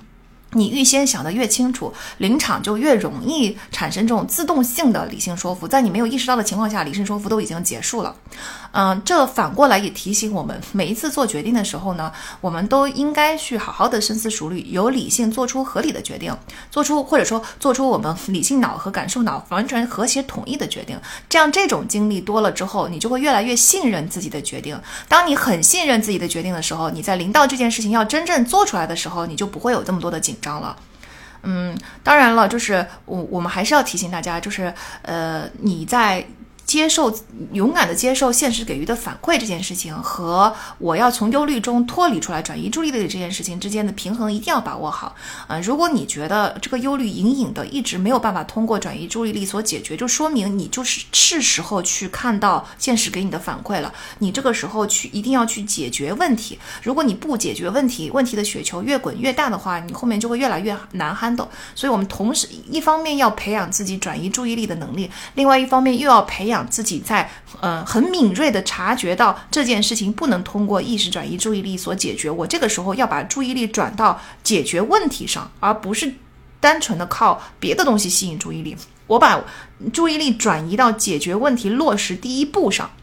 这个时候对吧？关注和分析解决问题本身也是一种转移注意力嘛。啊，这个时候其实你你你的整个东西都在你的控问题在你的控制之下，你就会越来越放松啊，越来越熟练。那么小总结一下啊，应对焦虑呢，就是理性控制自己，转移注意力，而且有潜在问题的话，注意力就应该分转移到分析和解决问题上，并且同时你一定要有成长型的思维，怀抱希望，而不是固化思维，觉得这个东西永远解决不了。成长型的思维就是无论这个问题有多大，有多焦虑，但是我有信心，通过我一步一步扎扎实实的去执行，去改善情况，不管改善到什么程度，但肯定会改善的。我今天刚刚开始复习的时候，我觉得可能要三个月之后才能，四个月之后、六个月之后才能考出来。但是这个情况不是不可改变的，也许等到我复习两个星期之后，我就开窍了，我就可以在一个月之内结束，两个月之内结束战斗。这个希望一定要有，要学会就是嗯，对自己抱有一种成长型思维。人今天的我只是今天的我，今天的我没有办法解决问题没有关系，明天的我 tomorrow is another day，明天的我又是一个全新的我，对吧？一定要有这种盲目的信心。盲目加个双引号哈，接下来我们要说的这种情绪呢，就是悲伤了。嗯，悲伤其实，嗯，也是我们很常见。之前说过了，悲伤其实是为为了让我们从一个伤痛中 retreat，就是撤退，然后呢，呃，有一个能量降低的状态，去思考一下这个损失可能对人生产生的意义，从损失中会学到什么样的教训，然后慢慢的消化这个东西之后，我们再重新出发。那如果说我们长期处于一种悲伤的状态，那就会进入到抑郁啊。其实抑郁也是可以通过转移注意力来解决的，但是它跟焦虑稍微不同的呢是，焦虑是一种高唤起的状态，而悲伤或者抑郁是一种低唤起的状态。所以其实你可以通过让身体处在一种高唤起的状态去抑抑制它。比如说社交，然后就通过这些嗯情情感上的支持，它是很大程度上能缓解抑郁的。再包再比如说去运动啊，这个运运动这件事情真是 Y Y D S，因为它对于焦虑来说，它会让你处在一种健康的高唤起状态啊。其实它反而会让你的身心，由于你看运动本身是一种。跟自然的韵律，嗯，和谐为一的这个东西。韵律是舒缓的，所以从这个角度来说，运动是舒缓焦虑的。但是同时，运动又能让你身体处在一种比较兴奋的唤起的状态。这个时候，对于抑郁的状态来说，它就是一种唤起的作用。它是不是 YYDS？两边都能够做到。对吧？嗯，还有一种改变情绪的方法是取得小小的胜利获得简单的成功啊。比如说，我们之前一直跟大家分享，把那个你的任务 break down 到很小很小的小任务，你每完成一个小任务，那种把这个任务勾掉的那一点小小的胜利，其实都是会给你带来乐快乐的。这就是为什么我很喜欢一些能够帮助任务完成的工具，尤其是像 Notion 这样的巨大的数据库。因为一旦你把脑子里面所有的东西都 dump 在你的数据库的时候，你会发现永远都会爆发新的想法、创意，就把这个数据库怎么做得更好。然后在你脑子带宽空出来了之后，脑子就可以去思考我怎么把这件事情做得更好。然后呢，你还可以用 Notion 把这些想法都记下来。甚至哪怕只是简单的去整理一下，比如说我今天准备做一个我的衣橱、我的穿搭的所有的这些数据库。那在做这个数据库的过程中，不但有整理，而且有创造，这个就是一个小小的胜利啊！你总是不断的会发生发现，我在 Notion 上所积累的所有的这些东西都是一个小胜利，都是完成了一件事情的感觉，它就很容易能够把我们从抑郁的状态中给抽离出来。当然，这里所说的抑郁都是我们还在没有病理性的情况下的东西哈。当我们说到的抑郁症，那是完全另外一回事情，那个是一个病理性的东西，那个就不一定是人所控制得了。我们现在谈的都只是我们所感受到的这种悲伤或者抑郁的情绪啊。当然，还有一种提振情绪、提振悲伤或者抑郁或者就是很负面人整个人很 down 很 low 的情况的有效方法就是帮助他人，因为抑郁是嗯。起源于对自身的沉思和关注，所所以，如果我们对其他人的痛苦感同身受，被对他人伸出援助之手，就会使我们自己摆脱对自身的痴迷。其实焦虑也是同样的原理。所以，无论你是焦虑还是抑郁还是悲伤，你处在一种很 low 的、很焦躁的状态中的时候啊，去帮助他人是真的非常非常非常有效。这个时候，你不但你看在帮助他人这个里边也是一个 YYDS，对吧？跟运动一样，它多面的，它既可以让你感受到帮助。别人的小胜利、小成就，又能够让你转移注意力到别人的身上，嗯，所以总结来说呢，应对悲伤跟抑郁跟应对焦虑差不多，嗯，一定要做一些高唤起的状态，比如说运动、看球赛、看一些让激动人心的电影啊，社交。换个角度看问题，然后呢，把注意力从自身转移到别人身上去。哦，对了，还有提升个人形象这件事情也是可以 cheer you up 的。总之呢，就是在悲伤抑郁的状态下，多做一些高唤起的，能够 cheer yourself up 的，让自己高兴起来的事情，其实是很有用的。嗯，书里面还有一个附录是我们的情绪列表，那我们就不在这里多说了。我觉得讲刚才的这三种，嗯，焦虑、抑郁和那个生气的这三种状态，已经是我们平常最常、最常见以及最需要应对的三种情绪了。啊，总之呢，就是在应对这些情绪的时候，我们一定要理解它是怎么发生的，理解它是怎么回事儿，然后去接受它，并且主动干预，而不要进行压抑。压抑的过程其实就是。嗯，自动阻止自己意识到情绪干扰，这个看起来似乎好像是把情绪控制的好好的，但是你，嗯，你一旦压抑了这个情绪之后，情绪里边所包含的信息就会被你一起埋下去。而且感受它是一个总开关型的东西，你不能够只关掉负面，只留下正面。你一旦把感受对感受的这个敏感度的开关一旦一旦关掉了，你剩下的就是麻木。那你不但对负面信息麻木，你对正面信息也一样是麻木的。嗯，那 TED 上有一个非常 popular 的，很多人看的一个视频，叫做“展示你的脆弱”。这个这个演讲者就说了，当你一定要接受自己的脆弱，很多人逃避自己的脆弱，逃避负面情绪的时候，他就是这种这种感受。感到自己很无助，感到自己需要帮助，这这种 vulnerability 的感受，其实它是一个总开关。当你把这个开关关掉的时候，你人生中那些细微的快乐，感受到当下的那些嗯感动，那些东西也都被你关掉了。那其实对自己是很得不偿失的一件事情。总总总之呢，最好的方法是你能够敏锐的感受到，但是呢，你却可以通过理性干预呀、转移注意力呀等等一些主动的积极的方法去嗯控制和处理这样的情绪，然后消解它，然后呢一路一路感受，一路消解，卸下积累的这些情绪包袱。如果你只是采取压抑的这种手法的话，那么情绪包袱是不会走开的，它只是被你埋到了地下。但是你会带着他一起上路，你越积累越重，到最后你整个人会进入到一种很麻木，然后不太关注自身，感受不到人生的快乐。其实我我本人也经历过这样的一个阶段，就是其实很多事情过去由于工作太忙。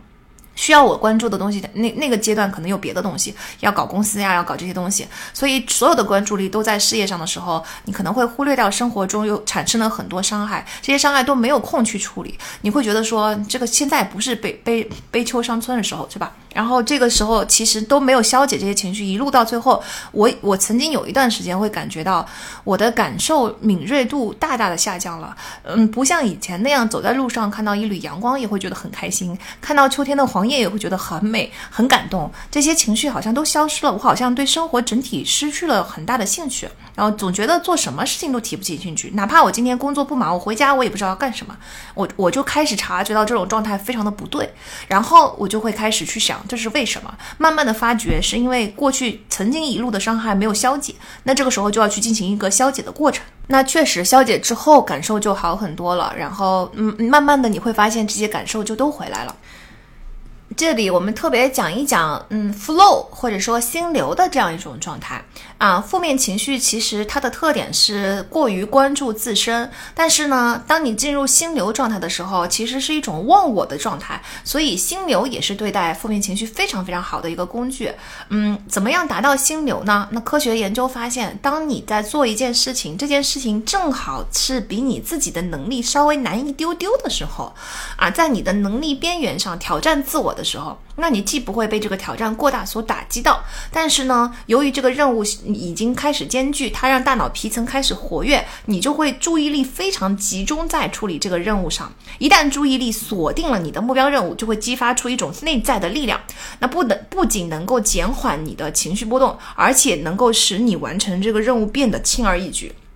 它就是发生在你的技能顶点的啊！你想，就是当这个 flow 发生在你的技能顶点的时候，大脑对于任务进行的，就是它大脑的这个工作已经状态拉满，所以它对于任务进行的最佳预演是做的最好的，神经回路的运行效率是最高的，反而这个时候你的耗能能耗是最小的，或者说你的能耗是最有效的，效率是最高的。嗯，有研究发现，对于高成就者，在百分之四十的学习时间里，他们都感受到了愉快、专注的这种心流的状态。但是对于低成就者，他们只在百分之十六的学习时间里面出现了这种心流的状态，而且，嗯，这个低成就者往往在要求他们去进行一些超出能力水平的任务的时候，就产生了焦虑的情绪。嗯，所以就是我们其实平常也经常要锻炼一下自己，要进入心流的这个状态。嗯，那个心流的这个状态，其实就一定要是在你的注意力高度集中的时候发生的。我经常就是在我去感我我我作为一个极脉的老师。在我教了这么多年的吉麦了之后，我对这些题目是不是已经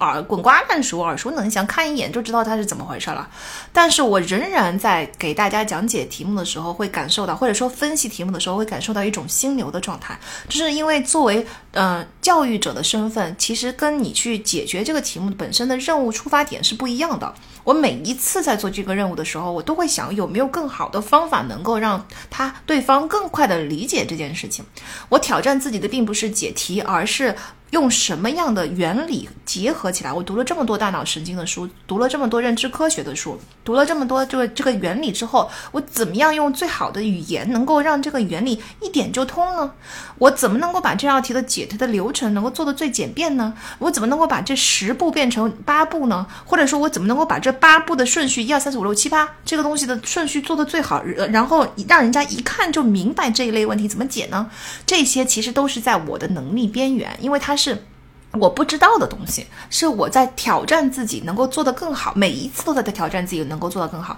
所以在做这样的工作的时候，你就很容易进入到一种心流的状态，就非常的专注于这个东西。等我抬头的时候，可能几个小时已经过去了，但是它过去了之后，我仍然不觉得很累。它因为我的能效是是利用非常的好。嗯，所以，但当然了，就是当你心流久了之后，你当然还是会有疲劳的。人在大脑在疲劳或紧张的时候，你的效率效率就会降低。紧张工作了一整天之后，你回家就是木木愣愣的，对吧？然后大脑皮层的活动的精确度下降了，这个时候其实就是一个高度被分散的神经状态。人觉得乏味的时候，也是这种神经状态。这个时候离心流就是完全相反，根本就达不到心流的状态。而且，人一旦疲惫了，或者是在乏味的状态下处得太久的话，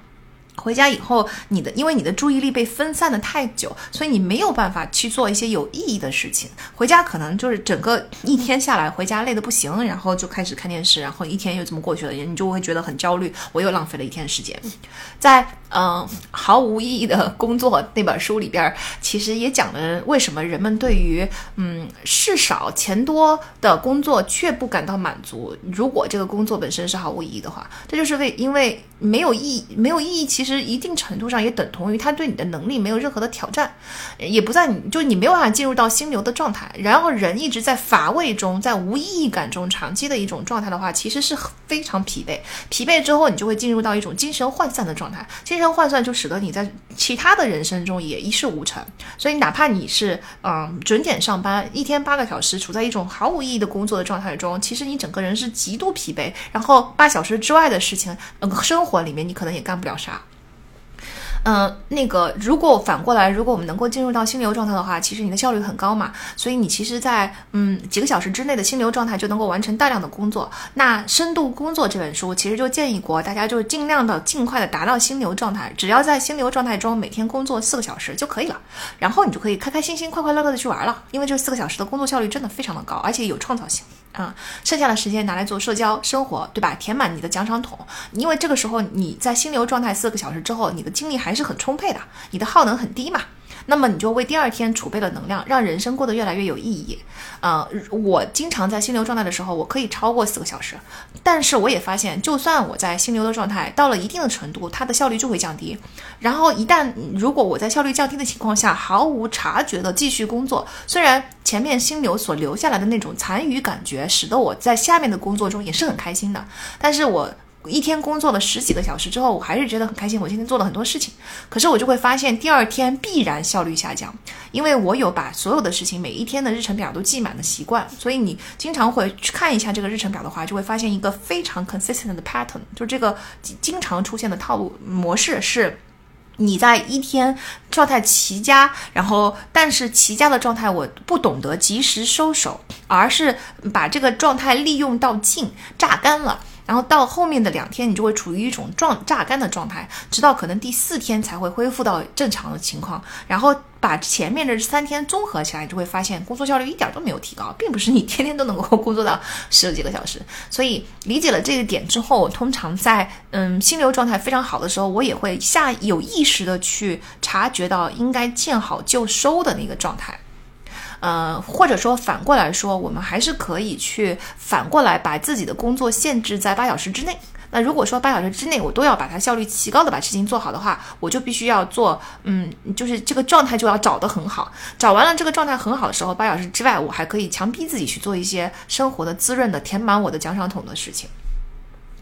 呃，心流其实也是可以人为实现的。就是总结心流的几个特点：第一是你要找到主动去找学习或者做这个任务的乐趣，如果你找不到乐趣，就达不了心流。第二是你要把这个任务设置的比自己的能力稍微难一点点，但但是这里我又要提醒，比自己的能力难一点点，不是去找难的任务来做就行了。这个是一个偷懒的做法，而是要在你要做的平凡的任务中找到那个让你感觉到能力被挑战的难点。比如说，我有很多同学，我的很多学员就不愿意做简单的题，但其实他们很需要做这些简单的题，因为他需要简单题。第一，夯实基础；第二，筛选到我这么简单都会做错的那个点。如果你不做简单题，是筛不出来的。但是呢，很多同学就觉得做简单题非常的无聊，所以就找不到心流的感觉。在这种情况下，并不是应对的方法，并不是去盯着难题去找那种强度的刺激，而是应该在简单题中自我挑战：我怎么能够把这个简单题做到百分之百对呢？它的这个里面的一二三四的步骤是怎么样才能够最优化呢？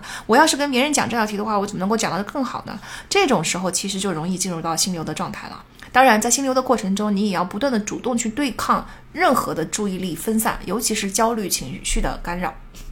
那接下来我们就可以真正的去理解一下同理心是怎么回事了。同理心的基础其实就是前面说的对情绪的一个自我意识。我们对自身的情绪越感知越开放，就是越善于去理解他人的情绪。因为呃，同理心的原始意这个词儿的原始意义其实是动作模仿。对吧？那个同理心的英文叫 sympathy，然后大家想一想，同步这个词儿叫 think，对吧？它是同一个词源呢。同理心其实是一种对他人困扰的身体模仿。个体是通过模仿去引发相同的感受的，也就是说，其实你不是大脑电波接收到了对方的情绪，而是你看到他处在一种困扰的状态中，你的身体下意识的去模仿这个状态，就是在你内心是内心产生了一种模仿模仿场，这个模仿场在你自己的身体里面为你创造出了跟他一样的感受，这个是同理心啊运作的原理。那如果说你是一个对情绪感知不是很嗯觉知不好的人，你就没有办法有同理心。那些压抑自己、麻木自己、不接受自己脆弱、内心有黑洞的人，都需要某种程度上关闭对情绪、情绪感受的这个开关。这个时候，这些人必然是没有同理心的。嗯，没有不存在那些对自己的感受很麻木、对别人的感受很敏锐的人。那同理心其实是通过亲子互动来培养的，就是婴儿从反复的协调开始发展出一种感觉，就是他人是愿意跟自己分享自己感受的，这个就叫做协调。那如果说父母跟孩子之间缺少协调的时间过长，孩子的情绪就会受到极大的负面影响。无论是父母对孩子的情绪表达很麻木，还是父母在孩子面前从来不表达情绪，其实它都是一种不协调的状态。啊，人际关系治疗的实质其实是提供情绪矫正，也就是对协调的，就是你愿意跟我分享你的感受，我愿意跟你分享我的感受，对这种东西的一个修复。啊，同理心是很重要的一个东西，因为没有同理心的人，不但没有情商，而且他是没有道德标准的。在意他人的感受，你才会遵循一套道德行为模范。嗯，那同理心当然也有很多其他的好处哈，比如说情绪更稳定，学习效率更高。其实是有实验表明，智商相同，但是同理心更强的孩子成绩就是更好的。当然，同理心也会帮助你的人际关系。还有实验证明，就是当你与配偶的心理生理水平同步的，呃，丈丈夫或者是妻子，你的同理心就会最高。也就是说，当对方不停的冒汗的时候，他们也会冒汗；当对方心率下降的时候，他们的心跳也变慢了。就是双方身体的极度同步，导致双方的感受也是极度同步的。这个时候，他的配偶这这一对夫妻的成功率就是最高的。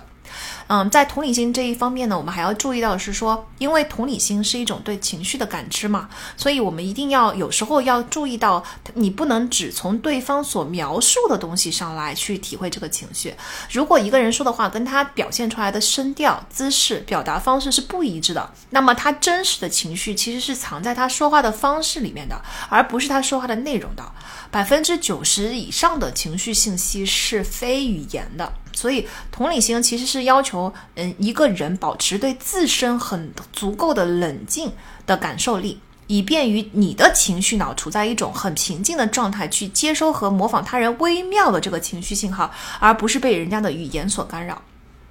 我还要嗯特别指出一点的是，啊，我经常听到有人说我同理心太强了，我没有办法去看那些悲惨的事件，我没有办法去处理。比如说我在学校，我要看到家里面条件很不好的同学，我很难受，我没有办法摆脱这种难受的情绪，我就不适合去做老师，或者说我这个人就是没有办法去做心理咨询师，因为我这同理心太强了，我太同理他们了。啊，这其实都不是真正的同理心。这个，当你没有办法控制，就是你没有办法去冷静的接受另外一个人的感受的时候，其实你对自身的感受的控制力是很弱的。那你想一想啊，对自身感受的感控制力很弱，就说明你的情商是不高的。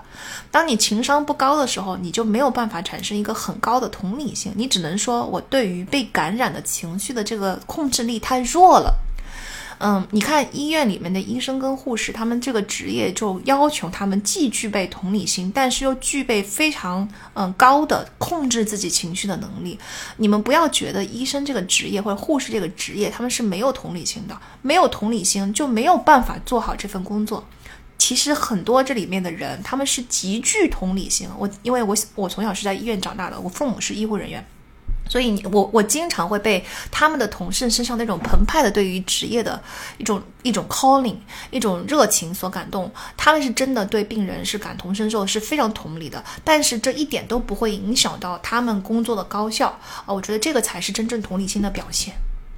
一旦我们明白了同理心是一种同步，是两个人之间的同步，我们就会知道，就是在人际关系中，情绪相互感染是怎么个回事儿。那通常在情绪流动的时候，是情绪表达更有利的一方会传到较为被动的一方。所以我就说嘛，我们要去锻炼自己情表达情绪的能力，也就是我们所谓的我们被人家身上的这些东西所影响。通常，当一个这种情况比较容易出现在正能量的人身上。所谓的正能量的人，就一定是一个善于管理情绪的人，对吧？情商高的人，因为生活对大多数的人来说是公平的，谁生生活里面没点破事儿发生啊？你说一个正能量的人，并不是因为他的人生没有发生任何不幸的事件，这种人不叫正能量。他身上所散发出来的正能量，是我跟大家一起经历了生活的起起伏伏，但是我始终保持着一种乐观的心态，对吧？一种洋溢的热情，对生命。的热爱，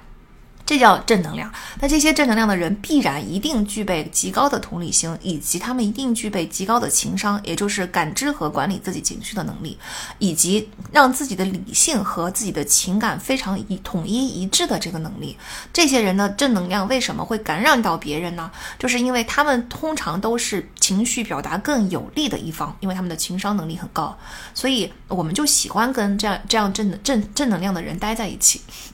那么同理来说，如果你觉得你很容易被一些负能量的人所感感感染到，那就说明你其实应该加强自己自己的情商管理能力。因为负能量的人，他其实总体来说并不能算是情商非常高的人，他也不能说是情绪表达很有力的人，他只是在表达自己的负面方面比你更有力。这个时候，你要不接受他的负面影响，其实方法就是你的情绪表达要比他更有力。这个时候，他就会成为被动的一方，你才会成为那个情绪的传导者。以上这些正能量啊，这些东同理心啊，都是基于。嗯，自控力要达到一定的水平的，因为跟人家协调一致，意味着自身一定要保持平静。而且，如果自身对情绪都不熟悉、不熟练，控制也不好，就没有办法好好的去识别他人的情绪了。嗯，所以其实调节他人情绪的能力，这种、这种、这种能力是基于很高的情商的基础。这就是为什么你们会看到，你们我们常常说情商就是一种社交能力。那的确是的，当你情商高的时候，你就能够去。调节他人的情绪，这种能力当然是人际交往中非常宝贵的东西了，啊，那嗯，总我们可以把它理解为情商，就是我有主导你的能，你的情绪的能力，当然是要往正面正正面去哈。并不是说压抑自己让你快乐这种讨好型呢绝对不算情商高，嗯，也不单单是我给你提供了情绪价值，这个就叫情商高。你只能把它说成他的这个社交能力很高。但是呢，如果你的社交技能超过了了解并尊重自身感受的能力，你就必须要进行权衡跟取舍。如果你单单只有社交能力，咱们不能叫情商高，情商必须要达到一种平衡。比如说，看上去很社牛，就是但是自己总认为自己很社恐的那一类人，我们经常看到某某明星吧，他采访的时候他就说。他在综艺节目里面，人家老觉得他是一个社牛嘛，因为他就是那个老是去调节气氛，然后嗯，就找话，而且他能找到的话都能够很好的缓解这个尴尬的气氛，那那那样的人。但他自己的自我认知不是这样子的，因为他会觉得说，我就是看不得尴尬，我非常的尴尬，我就是一定要强迫性的去救场，然后我给我自己造成了很大的心理负担。其实这个就是你的社交能力跟。尊尊重自身感受的能力之间的一种不平衡，这个其实不算是一个情商高，它要要它只能算社交能力高。情商高是两者一定要达到一个平衡，你既有高的社交能力，但是你又有足够的情商能力，能够去管理自身的感感受。健康的模式就是在忠于自己和社交技能之间取得平衡，去诚实正直的去行事。换句话说，真正的社牛是那些在别人眼里社交能力很高，自己的认知中自己也是社牛的那些人。接下来要跟大家重点聊一下情商在亲密关系中的应用。呃，我觉得这一段写的特别的精妙，因为作者把亲密关系就是你的爱人、伴侣称为亲密敌人。嗯，这是因为就是在亲密关系中。经常会发生两者对于互相情绪的不理解、不同步，这个就会造成夫妻之间非常常见的。我觉得就是一旦说出来，大家会发现经常发生在自己跟伴侣之间的一种吵架模式。啊，这种吵架模式呢，是从孩提时候就开始培养起的。因为在孩提的时候，你会发现，如果就是一群小朋友在一起玩，那个受伤的那个呃，其中有个小朋友受伤了，如果受伤的小朋友是男孩，他感到难受，那别的男孩就会希望他走开，或者是停止哭泣。好让自己的情游戏继续啊。那如果你会发现，如果是一群女孩在一起玩，有人受伤了，你就会发现女孩们都会停止游戏，然后围在一起去安慰那个受伤哭泣的女孩。这个呢，只能说这是确实是男女的一种生物性的差异啊。在我们的大脑发育的过程中，男性的大脑跟女性的大脑的情绪脑，它确确实实是不一样的，它就会很很自然的就发育出两种不同的处理的方式。那如果说在这种时候，整个社会环境没有认识到这一点，然后去放任这两种模式，甚至鼓励这两种模式单独发展的话，你们就会发现，男孩就会慢慢的、慢慢的培养起一种认知，觉得说我自己这个人受伤了，我就会耽误整个进度，然后我就是为独立自主感到骄傲的，我能够自己解决问题，我能够让自己的问题不要去影响别人。但是女孩呢，就会下意识的认为我是一个关系网的一部分，这个关系网里面任何东西发生的东西发生的问题都是我的问题，我都有责任。那男孩就会对妨碍任何妨碍他们独立的事情感到威胁，而女孩更容易对啊关系网的破裂感到威胁。那么。这两等到这男孩跟女孩长大了之后，他们对于嗯不同的这个就是婚姻中所产生的夫妻之间的矛盾这件事情的感受就是不一样的。男性就会变得善于使与脆弱、内疚、恐惧、伤害有关的情绪最小化，因为当他感到受伤的时候，他就会觉得我就是不独立了，我就需要帮助了，我就会影响到游戏的进程，对吧？我就会变成那个被嫌弃的人，所以他们是尽力的拼命的在逃离这种情绪，但女孩就女性就相反。所以，这就是很多关系不好的夫妇常见的相处模式的缩影：是女性渴望参与，男性老是退却，一方不停的参与，一方不停的退却。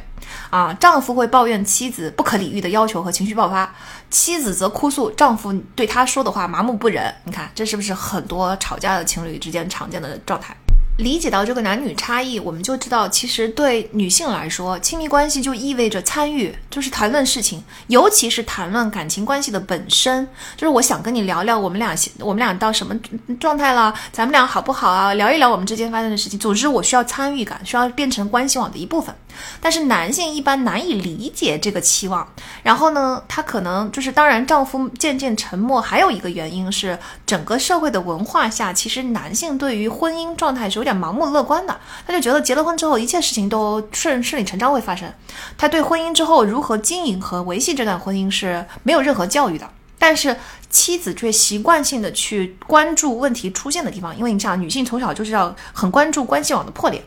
所以，嗯，男人对婚姻关系的乐观以及情绪冲突的厌恶这两个东西加在一起，那么妻子又经常会很关注到可能会发生关系网破裂的问题，把这个东西加在一起，你就会发现啊，妻子经常抱怨丈夫对婚姻中出现的问题避而不谈，丈夫就会。更加逃避这个东西，那这这个 pattern 就很明显了。在一项研究中，呃，曾经就是可有一个人科学家，他能够预测出出现在他实验室里的夫妇在三年内会离婚啊，他的预测准确度高达百分之九十四，这种精确度之高，在婚姻研究中前所未闻，就是因为他看到了这个模式，这个 pattern，就是一旦你发现这个在我实验室中夫妻之间存在这个 pattern 的话，那么婚姻就很可能失败。在刚刚说的这个模式中，还存在两个很致命的东西，一个叫做轻蔑。轻蔑是一种破坏性特别强的情绪啊，轻蔑很容易伴随愤怒而来，而且轻蔑不仅仅体现在用语上，就是刚才说过了，情绪整体来说是体现在百分之九十以上的情绪都是非语言性的，所以它还体现在你的声调和愤怒和微表情，即使你你控制住了自己，没有说很轻蔑的话。但是你一旦产生了轻蔑的情绪，对方一定会接收到，不管你说了什么。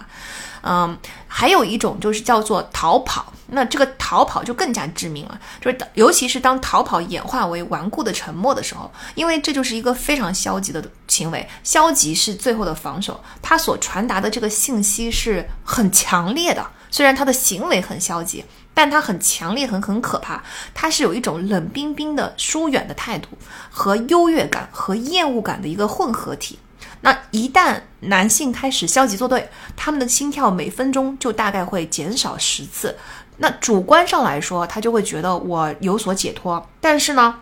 如果男性开始消极，妻子的心跳就会开始突然加速，这就是情绪受到极度困扰的一个信号。这里又有一个嗯概念非常的重要，叫做自动想法。自动想法的意思是对自身及他人转瞬即逝的基本假设。反映了我们最深层的情绪态度，意思就是说，其实我们一旦把这种想，就有一个自动的想法变成了无意识的自发行为，它就会进入到一种自我确认的环里面去。就是比如说，如果我的自动想法是感感到受害，这是我最深层的情绪态度，那我感到受害的这一方就会不断的检查对方所做的一切，以此来证实对方伤害自己的想法啊，忽视或者怀疑对方任何善意的举动。那这些善意的举动，其实本来是可以质疑自己的想法、推翻自己的想法的。但是他如果一旦在自动想法的这个过程中，对方就永远翻不了身了。即使比如说哈，这个自动想法是出于男性的，他会觉得我老婆就是无理取闹。一旦这个自动想法成型，女方出于善意的各种行为，男方都会用负面的状态来看待，他就会认为你这么做就是企图又你是不是又找事儿了？即使女方发起了一个非常理性的沟通，我们来讲讲，我们来聊一下。他立刻接收到的信息就是你是不是又想挑事儿？那在这种状态下，夫妻之间当然是频繁的爆发矛盾，永远都不能解决问题。还有一个概念呢，叫情绪泛滥。情绪泛滥这个词儿指的是一种，嗯，主动自我进行保持的情绪失控。那如果你的每分钟心跳比静止状态的增加十次左右，就表明情绪泛滥已经开始了啊，很好辨识哈。在你这种情绪失控的状态中，个体的情绪已经变得太过于强烈，观点太狭隘，思维太混乱。这个时候，你就是完全没有办法听进去其他的人的意见或理性的解决问题的。刚才举的例子说，当妻子只要说“亲爱的，我们需要谈谈”的时候，在这个情绪泛滥的人心中，马上起来的反应就是他又准备挑挑事儿了。结合这几个概念，再加上我们前面说的这个男女的区别，就是男方会逃避脆弱、受伤的这些情绪，而女性特别在意关系网可能破裂的信号。两个本来天然就是矛盾的，所有的这些东西加在一起呢，你们就会发现婚姻困境通常都是这么发生的。首先，第一是妻子开始试图直面解决分歧和不满啊，他。先关注到我们这一次的争吵，或者我们之间的这一些矛盾和不同，它会导致我们将来的这个关系网会越来越破裂。所以我要开始主动进行一些行动去预防这件事情的发生。于是他就会开始发起一个聊聊的信号，但是他们的丈夫却不愿意参与注定会愈演愈烈的这个讨论，就逃避这种脆弱、困难、矛盾，反正就逃避。那如果妻子在这种情况下，她发现丈夫不愿意参与讨论，或者说丈夫拿出一副满不在乎的状态的的态度，说这有什么？这个事情有什么好讲的？吵架不都吵过了吗？为什么还要去谈它？她丈夫不愿意打开自己的心去接受这种情绪的话，她就会越来越变本加厉的开始抱抱怨，这种抱怨就会变成一种批判，就会觉得就是对丈夫就开始越来越不满了。你你怎么啥人也不干？你你的态度怎么是这样的？那。第三步，如果丈夫对妻子的批判进行辩护，甚至进入到了消极作对，那妻子当然就会感到沮丧和愤怒。那么，为了减轻自己的这种沮丧，前面说过了，当男性一旦进入到消极作对的这种状态，当然女性也可能哈啊，对方就一定会开始心跳加速。注意，你看心跳加速多十次就已经进入到情绪泛滥了。这是情绪极度困扰的信号，所以为了减轻这种嗯沮丧的感觉，那么呃妻子就会表现出轻蔑。第四步，一旦发现啊自自己受到了妻子的批批批判和轻蔑，那我丈夫就容易产生无辜受害者的愤慨的想法，就很容易触发情绪泛滥。然后呢，为了保护自己免于情绪泛滥。他的防卫心理就越来越强，或者说对一切就又开始采采取更加消极作对的态度。那么丈夫消极作对的时候，妻子就会产生情绪泛滥，陷入困境。也就是说，一开始这个事情只是妻子想要去谈一谈一个对于关系网可能破裂的很小的一件事情，但是由于丈夫的拒绝参与、拒绝合作，那么这个事情就必然一定会升级，因为这个拒绝的这个状态就一定会引发批判，批判就会升级到轻蔑，轻蔑就会引发消极作对，消极作对就会引发情绪泛滥。总之，这个东西一旦在前面的合作没有发生，后面这个困境就避免不了了。那要打破这个循环呢，首先男性就要学会不要回避冲突，嗯，还要学会不要太早提出实际的解决方法。对妻子来说，我要的是参与感。那么，只要愿意听他发牢骚，并对他的这种感受产生同理心，呃，尽管你不赞同，那也没有关系，起码你要理解你为什么产生了这些情绪。我对你的感受发现发生了同理，那这个时候其实感受获得了认同跟尊重啊。即便我发现我的感受，就算你不认同我，但是我的感受还是在你这里是有价值的，是受到了认同的。这个时候，其实他就会平静下来了。嗯，那这个就是我觉得很多大多数的情况下发生在男生身上的一个问题，就是要不然呢，就是觉得这事儿很小，我不想要再去讲我们的争执了，过了就过了，这种采取一种消极逃避的态度；要不然呢，就是在妻子回家来抱怨工作中、生活中受到了其他压力的时候，过于急切的去提出一个 solution 解决方案。其实他在抱怨的时候，他并不是想要得到解决方案，他想要的是我的情绪能够被你看见、被你认同。但这两种状态都很容易让妻子觉得自己的感受受到了否认，他就会进入到后面越来越就是就是进入刚刚才那个婚姻困境的圈圈里。那对于女性来说，嗯，要学会的是在这个圈圈中间，如果你遇到了一定的挫，就是在沟通中碰碰到了挫折，千万不要进行人身攻击，或者是表达的轻表达那个轻蔑。因为表达这个轻蔑是会让战斗升级的，嗯，最佳的抱怨的方法就是非暴力沟通嘛，称为 X Y Z 法则，就是当你做了 X 的时候，我感受到了 Y，我希望你转而做 Z，啊，这种表达方式对方就比较容易懂。比如说，嗯，我可以跟你可以跟你的男朋友或者是老公说，当你呃，嗯，在我。抱怨的问题的时候，提马上急切的提出一个解决方案，我会感到我的感受没有充分的表达，我没有被你看见，你没有跟我共情。我希望这个时候你就直接听我把这件事情讲完，然后中间嗯嗯嗯，对吧？表表达出同理心啊，那我觉得这这个沟通试试看看能不能解决大家的问题。总之呢，其实真正很多嗯亲密关系中的这些争执，他们真正想要的并不是解决问题啊，或者是指责呀，或者是对错的这个争论呐，通常想要的就是聆听和认同。聆听和认同是非常重要的。嗯，对对配偶的情绪产生同理心，我感同身受，我明白你为什么是这样。其实缓和冲突的法宝就是这个了。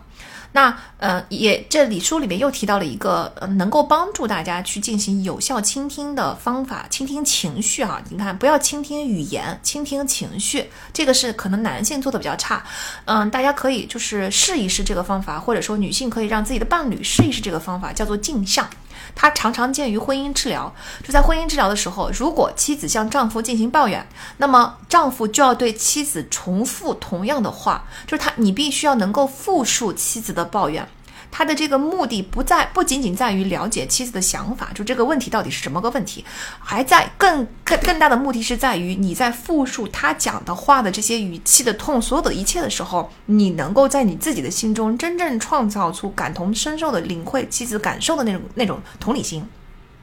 你要注意到复述的准确性，因为如果不准确，在婚姻治疗中就通常会要求这一方重复，直到你能够准确。镜像治疗看起来很简单，但操作之困难令人意外。你就会发现，大多数的婚姻治疗中，当丈夫开始复述的时候，他复述的是极度不准确的。这就说明夫妻双方对于这件事情的感受是极度不一样的。那当然就会爆发矛盾了。那如果丈夫只接收到了语言层面的问题本身，他就觉得妻子老是在抱怨同样的小事儿，那就说明你没有，你没有办法，你是完全没有办法复述出来的。当然，这个不限于性别，我觉得两在大家都可以，两性之间都可以拿这个方法去试一下。你看看，如果他一直在抱怨一个东西，你一直觉得这个东西不重要，但是他老是在抱怨的话，你能不能完完全全、非常准确的复述出他抱怨的每一个字、每一个痛？这个时候，如果你复述不出来，说明你们俩对这件事情的认知是不一样的。那书里面还有一个非常有效的方法，是我们之前不是说了吗？情绪泛滥这个状态其实很糟糕的，在情绪泛滥之下，你就会进入自动想法，觉得对方每做任何一件事情都像是在攻击你，自己都是受害者。那么，嗯，如果但情绪泛滥又非常容易识别，因为它就是每分钟的心跳比静止的状态多十次，所以如果你一旦到达了每分钟的脉搏跳动比基准多十次的话，这就是情绪泛滥开始的信号了。那升高到这个水平的时候，建议啊双方暂停二十分中，在继续讨论之前先恢复冷静。好，上一次跟大家分享这本书的时候，有很多那个读者来反馈说，这个方法简直太有效了。就是我们现在就要带心跳表，一旦开始争执、争执开始升级的时候，马上开始测心跳，测完心跳，等到心跳回到基准的时候再讨论，这个效果就立竿见影。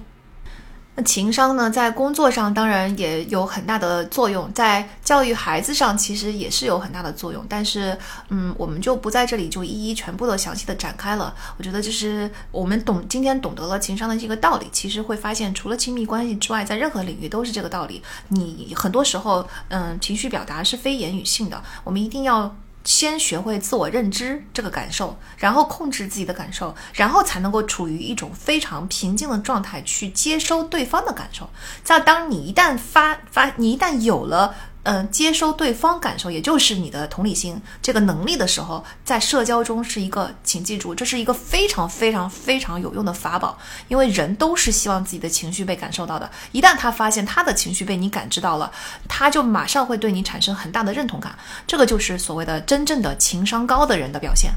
那我们已经知道了情商这个事情，它跟我们所有的过去，就是你你的所有的情绪，都是基于除了那些跟生存本能相关的之外，全都是基于我们过去的经历。就杏仁核这种发出警报系统，它能够连接它扫描的时候扫到什么样跟它相关的经历。所以在你情商这件事情，必然躲不开的，就跟你经历了什么这本书一样，我们是要有一个嗯恢复，就是处理创伤的过程的。你一定要把自己的创伤全都处理完了，我们才能够真正成为一个情商很高的人。这个时候其实是要有一个情绪在教育的，因为当你有创伤的时候，杏仁核永远也不会再度学会更温和的反应了。每次警报一定会扫到你这个创伤的，所以我们需要学会自己去重演创伤事件，学会更温和的反应。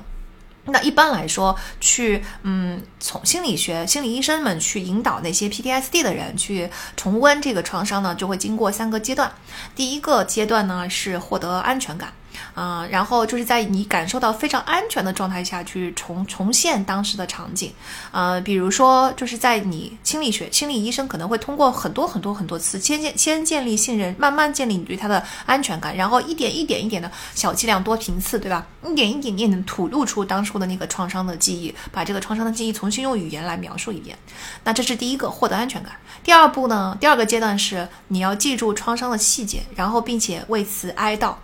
就是悲伤的情绪，这个作用是很大的。你要是不允许自己悲伤，你就没有精力为这个损失哀悼、消化、化解它的过程。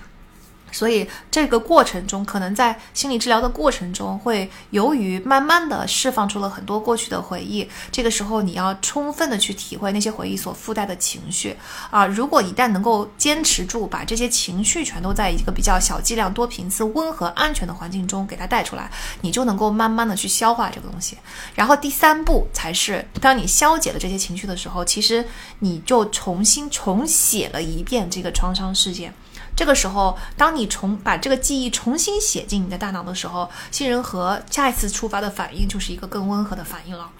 那我们可以借鉴心理医生所采取的这三个阶段，来自己为自己做创伤治疗，对吧？就比如说一段感情的创伤啊，过去曾经有一次被拒绝的创伤，曾经被人背叛过的创伤，其实这些都是很大的创伤。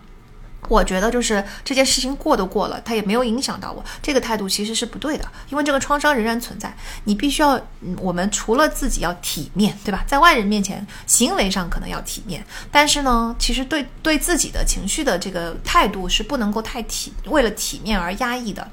那你可以第一步，我们说了要获得安全感，你可以在能获得安全感的环境中，多次的去重塑这段经历，你不断的去语言化这段经历，而且我们的语言化里面有意识的去描述一下自己的感受，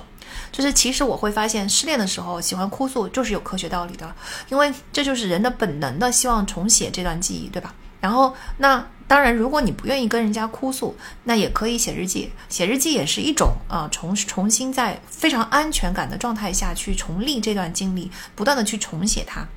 在这个过程中，请大家一定要记住，你要哀悼自己的损失，你能够把这个情绪描述的越清楚越好。然后要记住，我们的目的并不是为了批判在这个感情中伤害你的那一方，嗯，也不是要去找到为人有人为自己主持公道，而是说我们的目的是要去想清楚这件事情到底是怎么回事，并且最终能够 move on，能够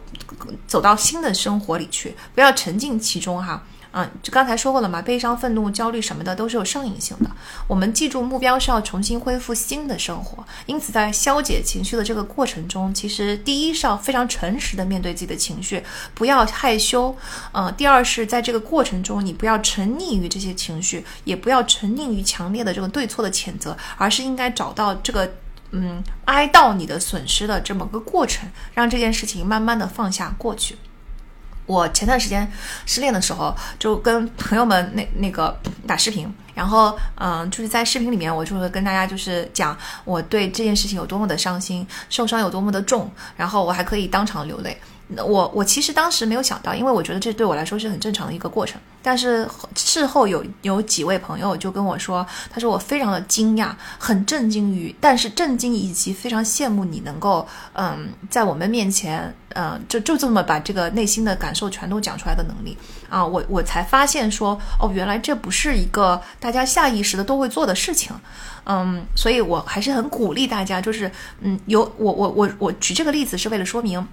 我做的这件事情，我的朋友们对我的反馈其实都是正面的。他不会觉得你在我们面前哭太失态了，或者太不体面了，或者 Melody 这样的人怎么可能就是到这么软弱的地步？怎么会这么脆弱呢？根本没有。他们所有的统一的给我的反馈都是非常正面的。他会觉得我太羡慕你这种能力了。然后我觉得就是这这个这个能力本身也很有感染力。嗯，就我我们并没有说觉得你这个人有任何的脆弱或怎么样是是有问题的，而是觉得其实你这种坦然的态度。反而是一种很有鼓舞力的感觉，很有力量的感觉。你看，它是正面的。所以，其实当我们很诚恳的面对自己的感受，很诚恳的去表达自己的情绪的时候，对方的反应是正面的。请记住这件事情。对大多数的情况下，对方的反应会比你想象的正面很多，因为他在你的这种坦诚和诚恳中感受到了力量，感受到了嗯真诚的 connection 的连接，感受到了原来我也可以。啊，做到这件事，原来原来把自己真实的情绪展露出来不是什么大不了的事情啊，原来这个就是同理心发生的过程，好吧？所以我觉得就是大家可以借鉴这刚才这三个阶段，你如果实在做不到的话，没关系嘛，我们可以从写日记开始，可以从一个人自己先去把这个情绪表露出来开始。那情商这本书呢，还有后续的一个情商的实践版啊，这实践版里边基本上就还是把这个原理简单的说了一下，但是大多数的时候，大多数篇幅在讲工作上啊，然后这个自我管理上啊，其他的方面啊，还有这种领导力风格上啊，这些都是都是情商都是怎么应用的啊？建议大家有兴趣的话，也可以去读一读。希望大家喜欢这一期的读书分享。那呃，欢迎来到我的微博和我们的读书群，在我们的播客节目详情介绍里边能够发现加入读书群和找到我微博的方式。啊，我们下一期节目再见，拜拜。My life, my heart is love for you.